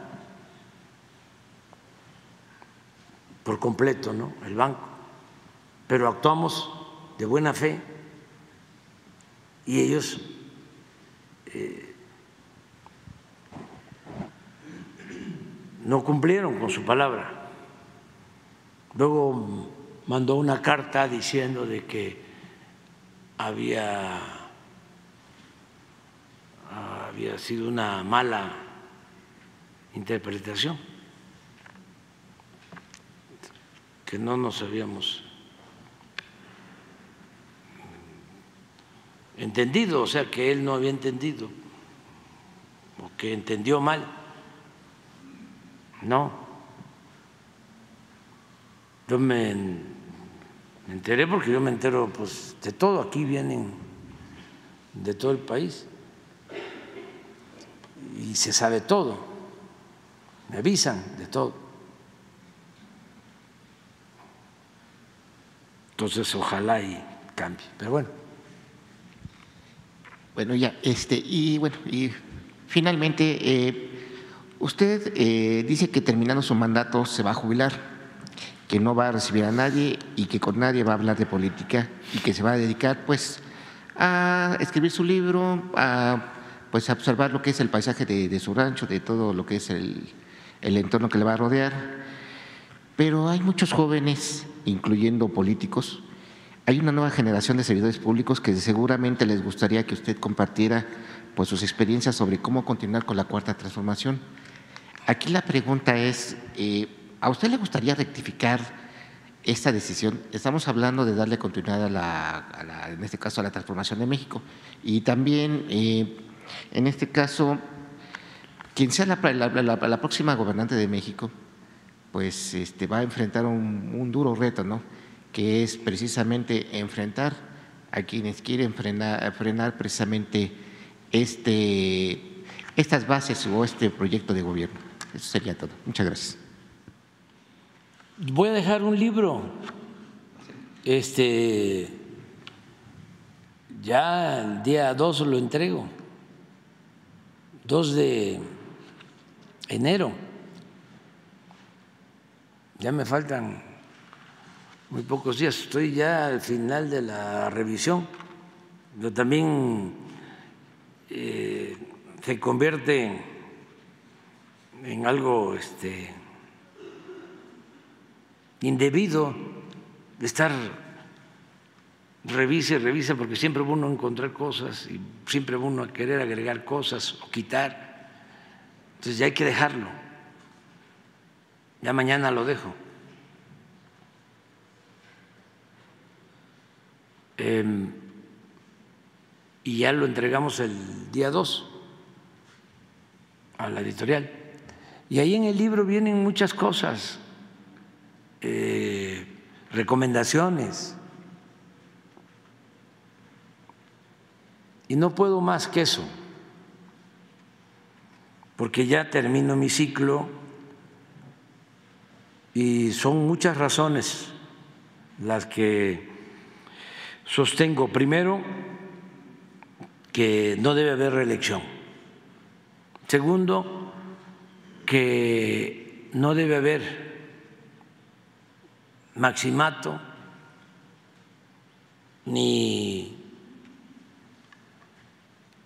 caudillismos ni caciquismo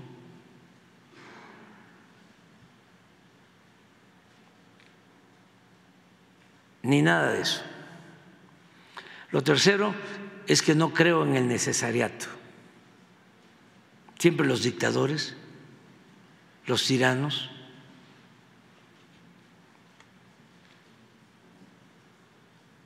sostienen eso. Lo que hacía Porfirio Díaz cada cuatro años, que iban pues los grupos de intereses a verlo, ¿no?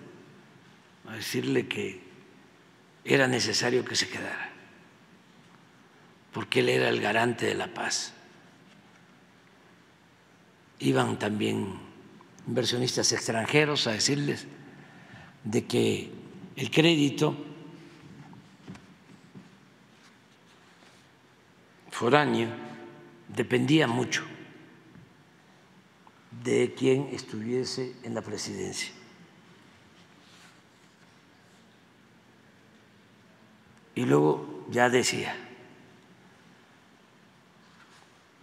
que se iba a sacrificar cuatro años más, porque era necesario.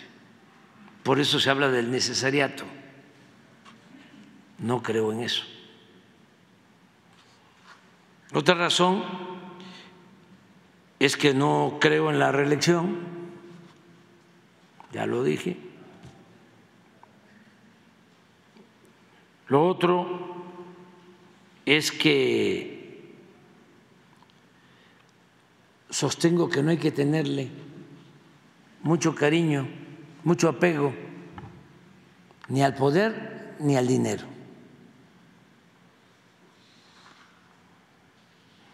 Otro elemento, yo creo que muy importante, es que ya cumplí mi ciclo y junto con millones de mexicanos contribuimos a crear un cambio, sobre todo de mentalidad en nuestro pueblo.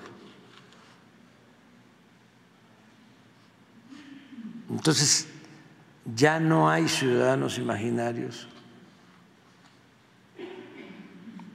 ya es un pueblo muy consciente, muy politizado.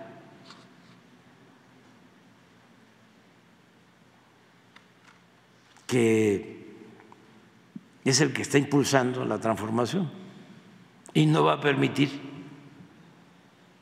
que haya retrocesos. Lo otro es que quien me va a sustituir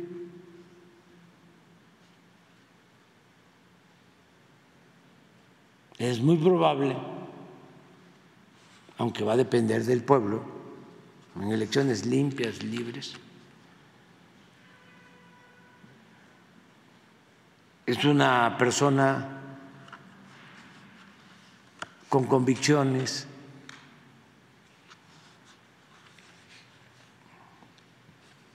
honesta,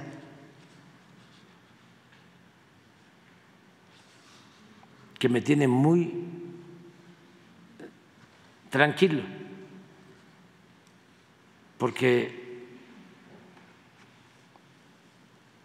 me va no solo a aliviar la carga, me va a quitar la carga.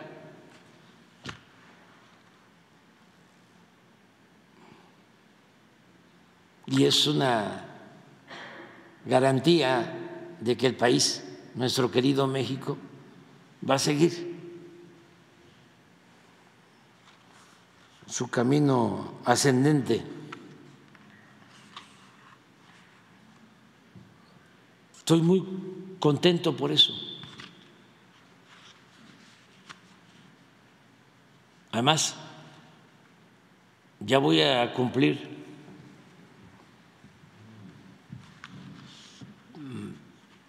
pues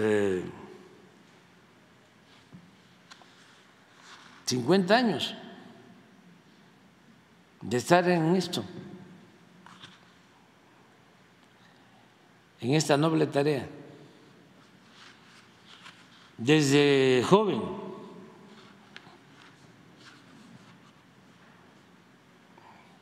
desde la escuela. Hablaba yo de el golpe fue en 1973.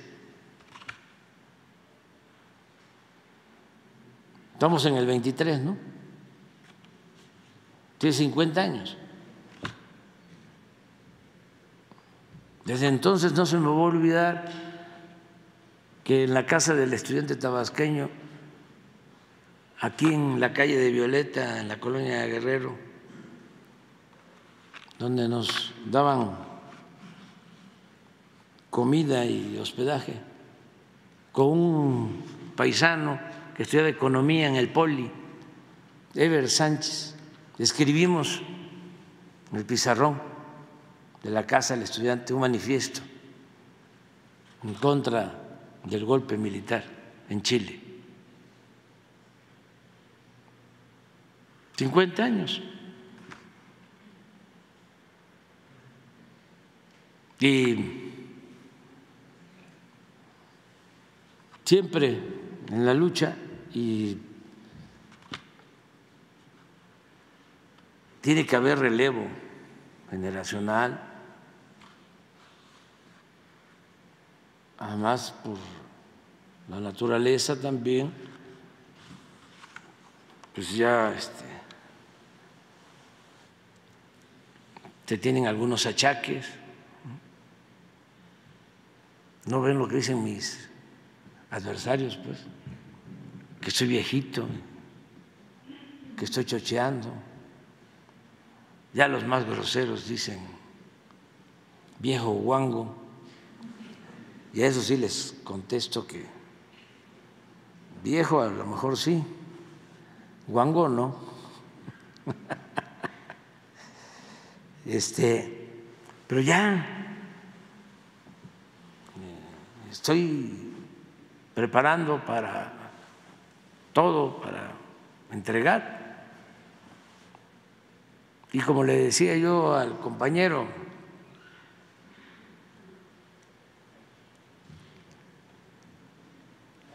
Carlos, ¿no? que es, eh, repito, extraordinaria persona. ¿eh? Si eh, me voy a Palenque y recibo amigos, pues, ¿cuántos amigos? Millones, porque además, la verdad, que es recíproco. A mí me quieren mucho y yo los quiero más, un poquito más todavía. Pues por eso es que lucho y por eso he resistido. ¿Quién me apoya? ¿Quién me ha apoyado? el pueblo. Por eso digo que amor con amor se paga. Pero bueno, ya. Va a quedar el libro. Este y ya tomé esa, esa decisión. Y estoy contento, soy muy, muy tranquilo, porque el país va a seguir su marcha por el sendero del progreso con justicia, cada vez va a ser menos la corrupción, menos el racismo, menos el clasismo menos la discriminación, ya se inició un proceso de transformación y no se va a detener. Entonces ya es una decisión que tomé y también aclarar que no es un rancho. Claro, este, no es que ustedes estén pensando o tú estés pensando que eres una gente decente, de bien, que yo soy un latifundista. Eh, pero también aclarar de que no es un rancho, es una quinta. Son 13 mil metros cuadrados.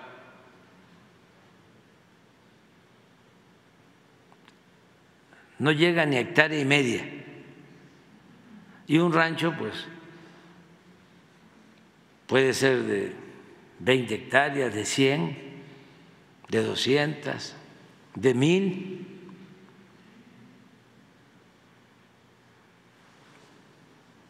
Es una quinta que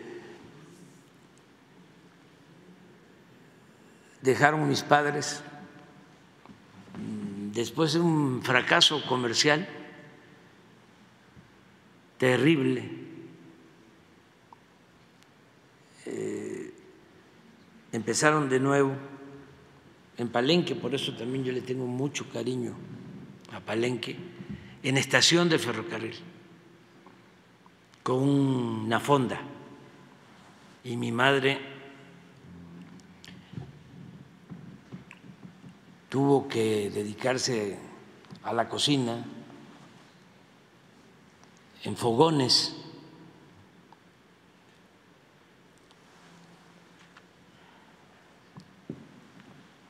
Era un, un restaurante, una fonda, y tenían unos cuartitos que rentaban de madera.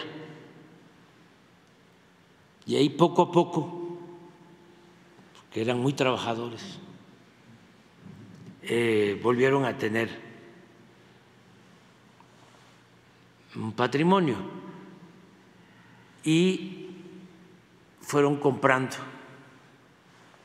eh, ese terreno, que llegó a ser como de 10 hectáreas. Y luego empezaron a venderlo para hacer la casa.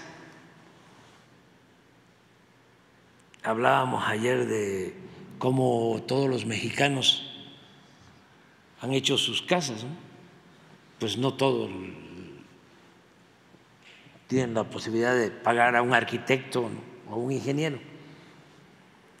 Esa casa la diseñó mi madre y ella contrató a los maestros albañiles y la hizo a su gusto. Y seguían viviendo en el restaurante, en la fonda, se, llama, se llamaba el restaurante El Quichán, que en chol significa amigo. Entonces yo estudiaba acá en ese entonces y cuando había vacaciones regresaba y regresaba yo en el tren que todavía funcionaba desde Buenavista hasta la estación del ferrocarril. Todavía no se llamaba Pacalná, porque todavía los especialistas en la cultura maya no eh, habían identificado al personaje de la tumba como Pacal. Eso fue posterior.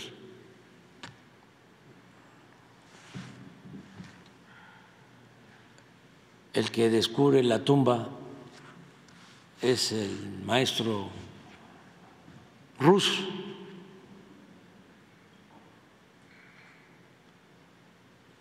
Su nombre, el arqueólogo Rus. ¿Que descubrió Palenque? La tumba, en los años 50. Alberto Rus. Y tiene otro apellido que es francés. ¿Eh? Lulier. Era mexicano, cubano, francés. Extraordinario arqueólogo.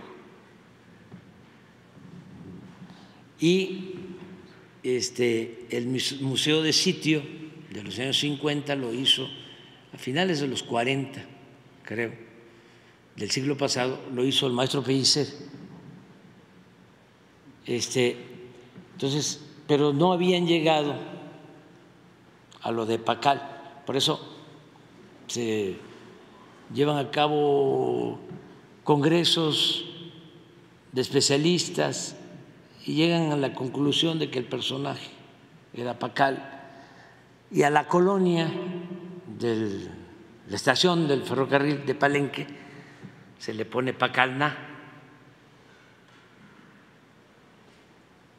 en el lugar de Pacal y este y ahí estuvieron mis padres. Entonces, compraron ese terreno, que era una zona que no estaba habitada, era como un ranchito. Poco a poco llegaron a tener como 8 o 10 hectáreas. Tenía mi padre ahí unas vacas y un corral. Y fueron vendiendo para hacer la casa. Y al final creo que les quedaron como cuatro hectáreas, cinco, y a cada hermano nos tocó una hectárea y yo por ser mayor me tocó la casa.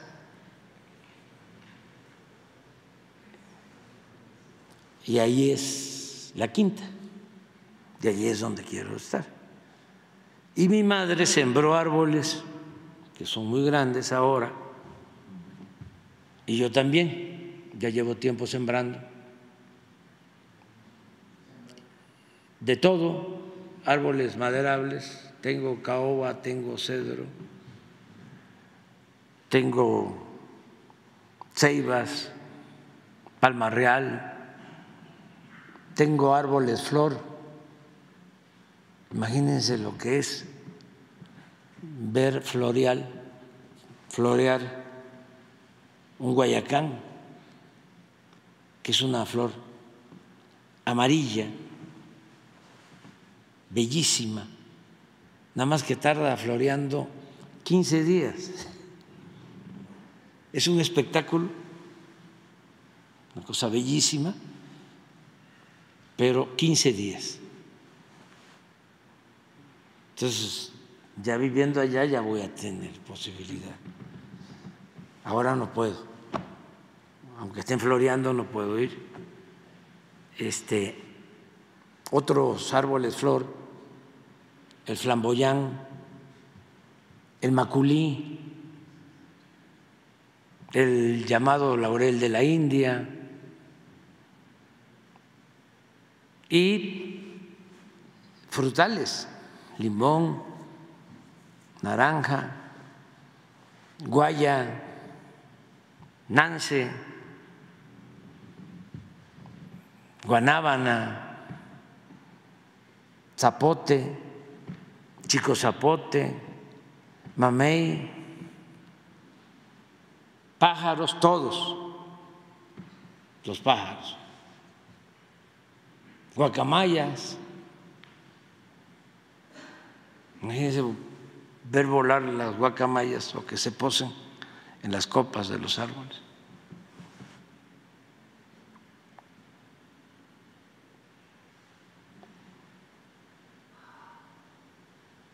Sí me gustaría mucho invitarles, pero no se va a poder. Y esa es, esa es la, la vida y como me considero disciplinado, sé que voy a poder eh, cambiar, porque pues no es fácil, son muchos años de estar trabajando en lo mismo y jubilarse. Hay casos en donde la gente no quiere jubilarse porque no les va bien, eh, como tienen una costumbre del trabajo, una rutina, cambia completamente.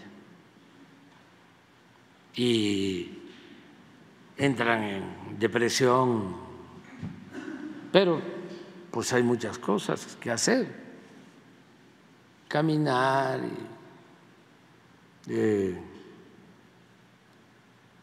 hacer ejercicio, escribir, leer,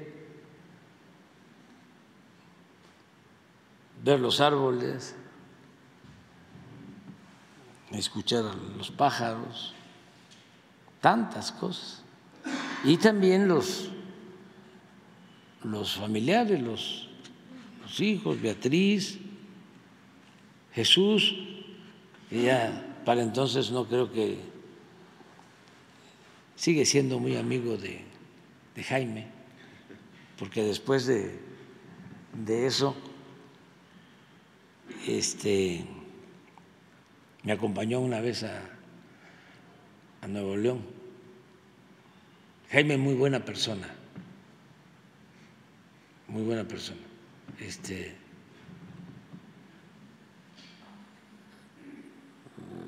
mis, mis hijos, mis nietos, la única cosa es vedado el tema político.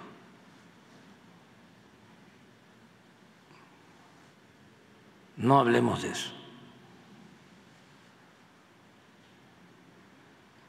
Ya lo hice cuando salí de la jefatura de gobierno. Nada más que como tenía yo otra tarea, fue distinto, pero terminé de jefe de gobierno y procuré no volverme a meter en nada que tuviese que ver con el gobierno de la ciudad. Y ya, hasta se me olvidaban las cosas, lo que habíamos hecho. Ya fue, terminé un ciclo y aquí este, es Encinas y luego Marcelo y ya. No, este, no me volví a meter. Y por eso son mis amigos.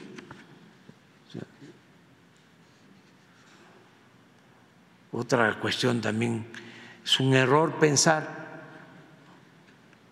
que este, uno va a seguir después de que tuvo la dicha enorme ¿no? de gobernar un país como México, con un pueblo tan bueno,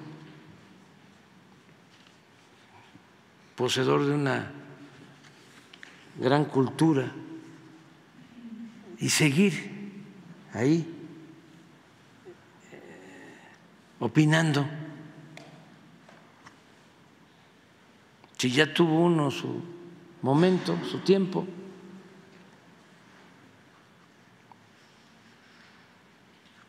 Se ven mal.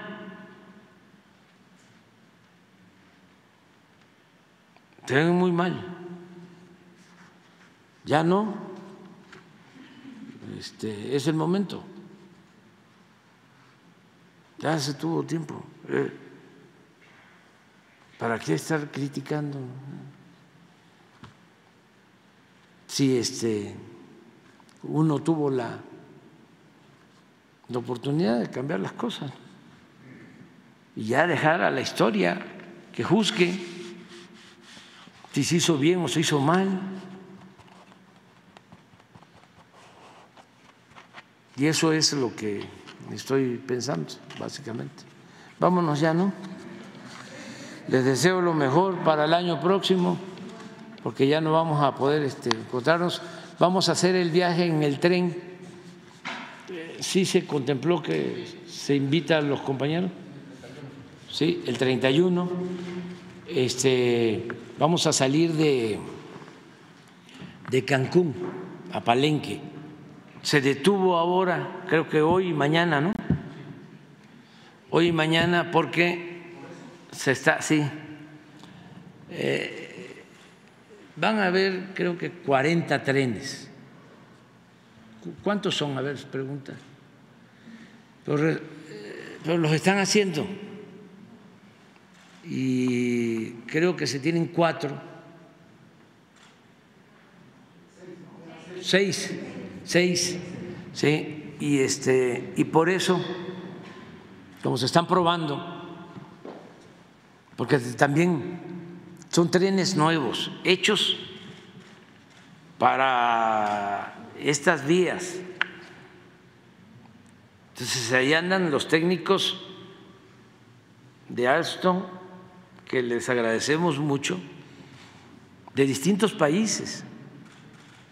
Hay franceses, hay españoles, brasileños.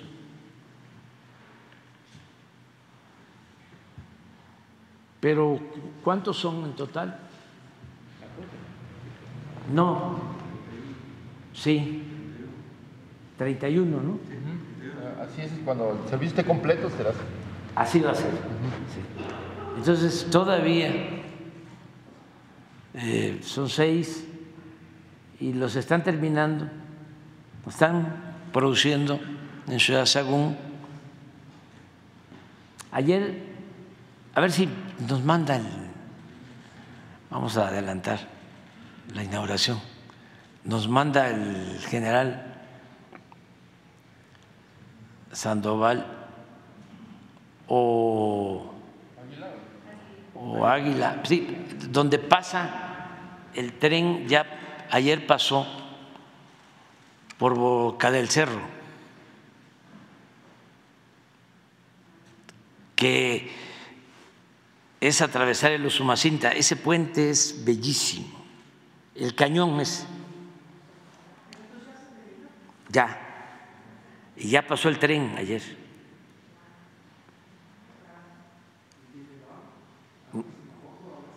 Ahorita me mandaron un video. No, es que es que es una lanzadora. No, no, no tiene cimentación. Entonces, tiene que ser milimétrico para encontrarse así y tener el equilibrio. Es moderno y es un, este, es un claro de 220, 240 metros.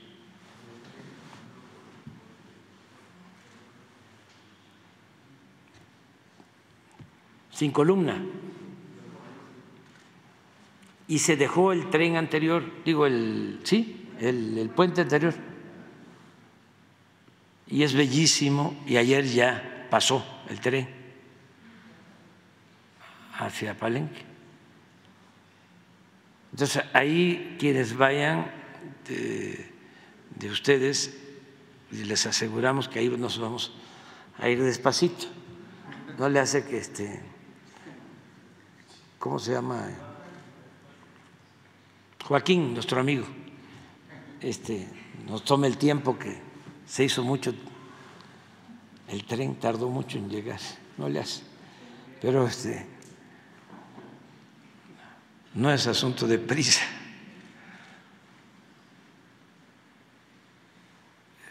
¿Sí te lo van a mandar? Sí, sí me lo van a mandar.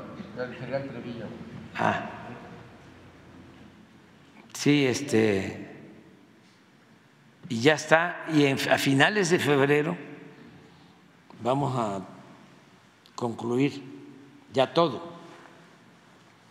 Están trabajando también muy bien los de las empresas y los ingenieros militares. Y ahí va, poco a poco. Consulta. El miércoles usted se reunió con la delegación de, Estados Unidos. Por la noche el gobierno de Estados Unidos emitió una declaración conjunta, pero incorporó un concepto de deterioro democrático como una de las causales de la migración o de la expulsión de personas. Pero ya en el comunicado final de Cancillería y en el comunicado final de la Casa Blanca no viene ese, ese concepto de deterioro democrático. Ustedes pidieron que se quitara, lo, lo comentaron, No, no tratamos el tema. ¿lo contemplaba la redacción inicial? No, es que eh, estuvimos de acuerdo después de la reunión. Y entonces se acordó mm, hacer un comunicado en los mejores términos, porque así fue. Llegamos a muy buenos acuerdos.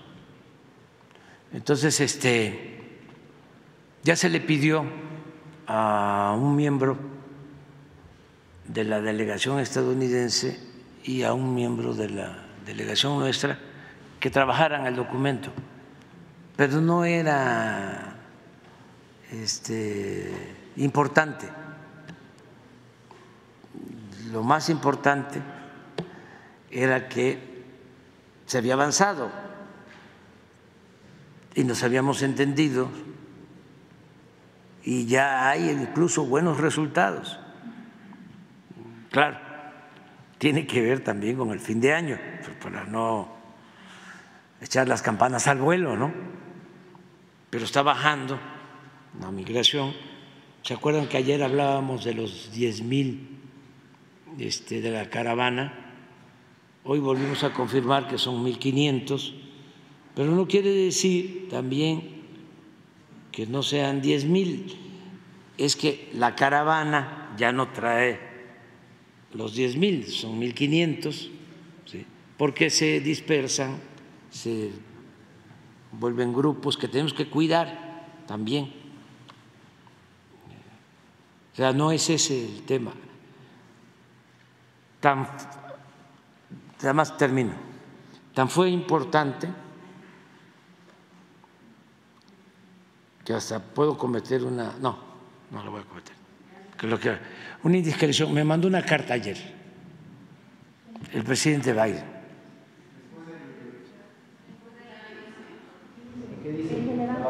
A ver, que manden la carta. Habla sobre lo que ayer pasó con el gobierno de, de Agua, de Texas, de que le pusieron como una especie de, de comisión. No, no, no, no, no. El presidente Biden es muy buena persona, independientemente de lo político, como persona es eh, gente buena. Entonces llevamos muy buena amistad.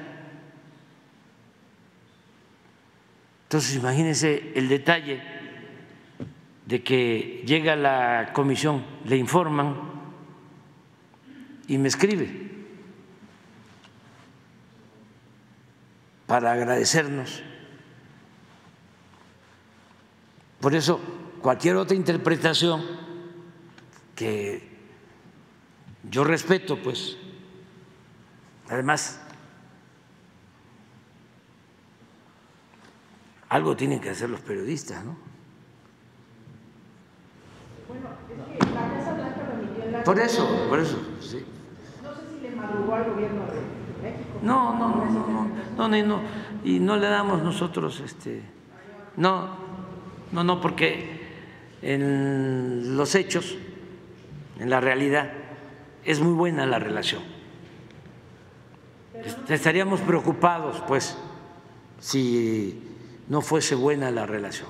Pero no se discutió ese tema de si el deterioro democrático de los países es uno de los detonantes del flujo migratorio. Que ustedes vayan... Conflicto sí, ¿cómo no? No, no. Hemos hablado de que eh, si hay diferencias eh, entre oposición eh, en Venezuela, hay oposición en Venezuela, interviene Estados Unidos se genera un conflicto hace 10 años, resulta que ese conflicto todavía lo estamos padeciendo. De eso sí hablamos. vamos a procurar eh,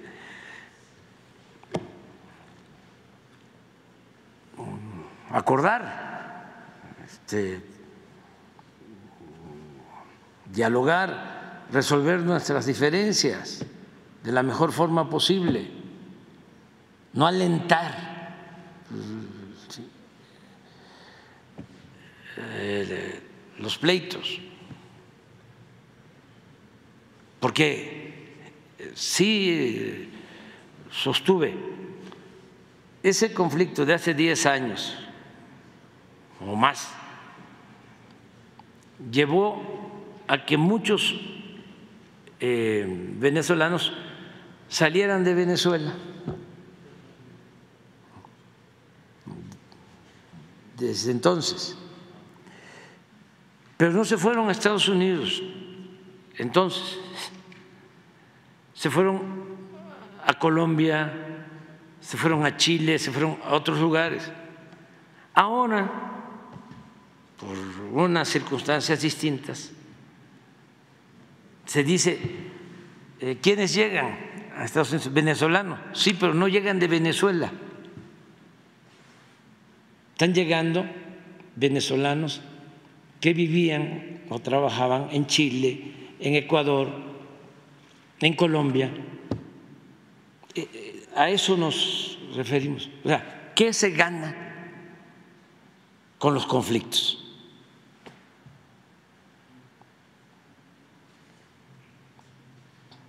Ahora sí que, como diría el filósofo nuestro, ¿no? gran cantautor, pero qué necesidad, ¿no? Eh, sobre eso, o sea, eh, buscando que armonizar, por ejemplo, celebramos mucho conjuntamente, bueno, al menos yo lo expresé, de que ya eh, se vea una salida legal, democrática en Guatemala que hasta me estoy animando a ir el 14, porque me da gusto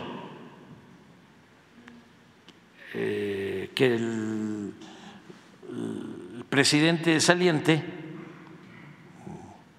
ya esté dando como un hecho que va a entregar la banda presidencial a el presidente electo, me mandó invitar. Y yo le agradezco mucho al presidente saliente, a Matei,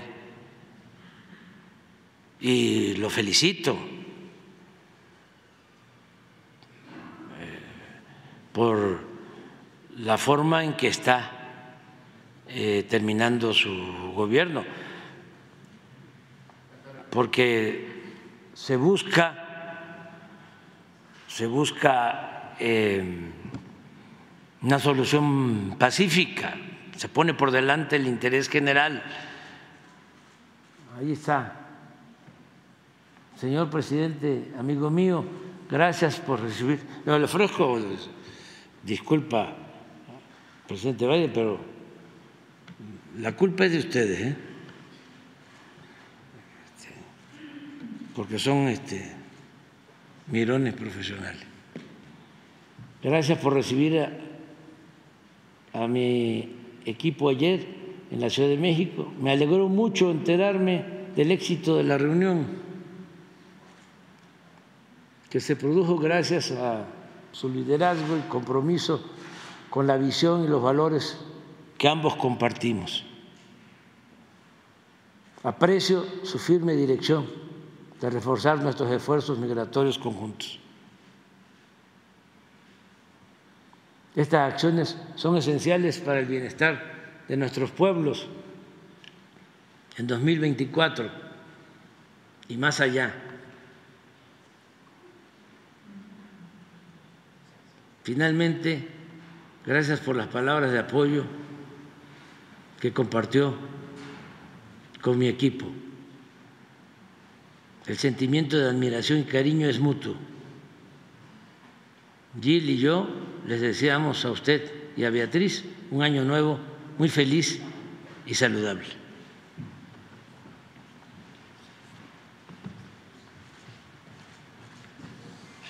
O sea, este es, ya lo demás, pues sí, este, es parte de los comentarios. Ah, el tren. Mire, ese tren, el, el este, naranja, es de 1950. 1950. Y el verde es el nuevo. Este que tiene los barrotes de amarillo. Y ahí viene el tren.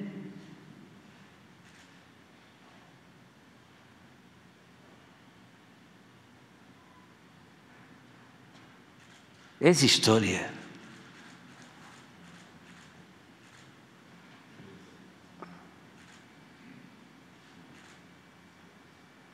A ver si no, si, si- si no hay una toma de, del río. Ah. Es el, es el, el, el puente que atraviesa los Sumacinta. Entonces ya está el, el puente. Bueno, que la pasen muy bien. Los que van a acompañarnos nos vemos el 31. Ah, no, hoy también, en la farmacia.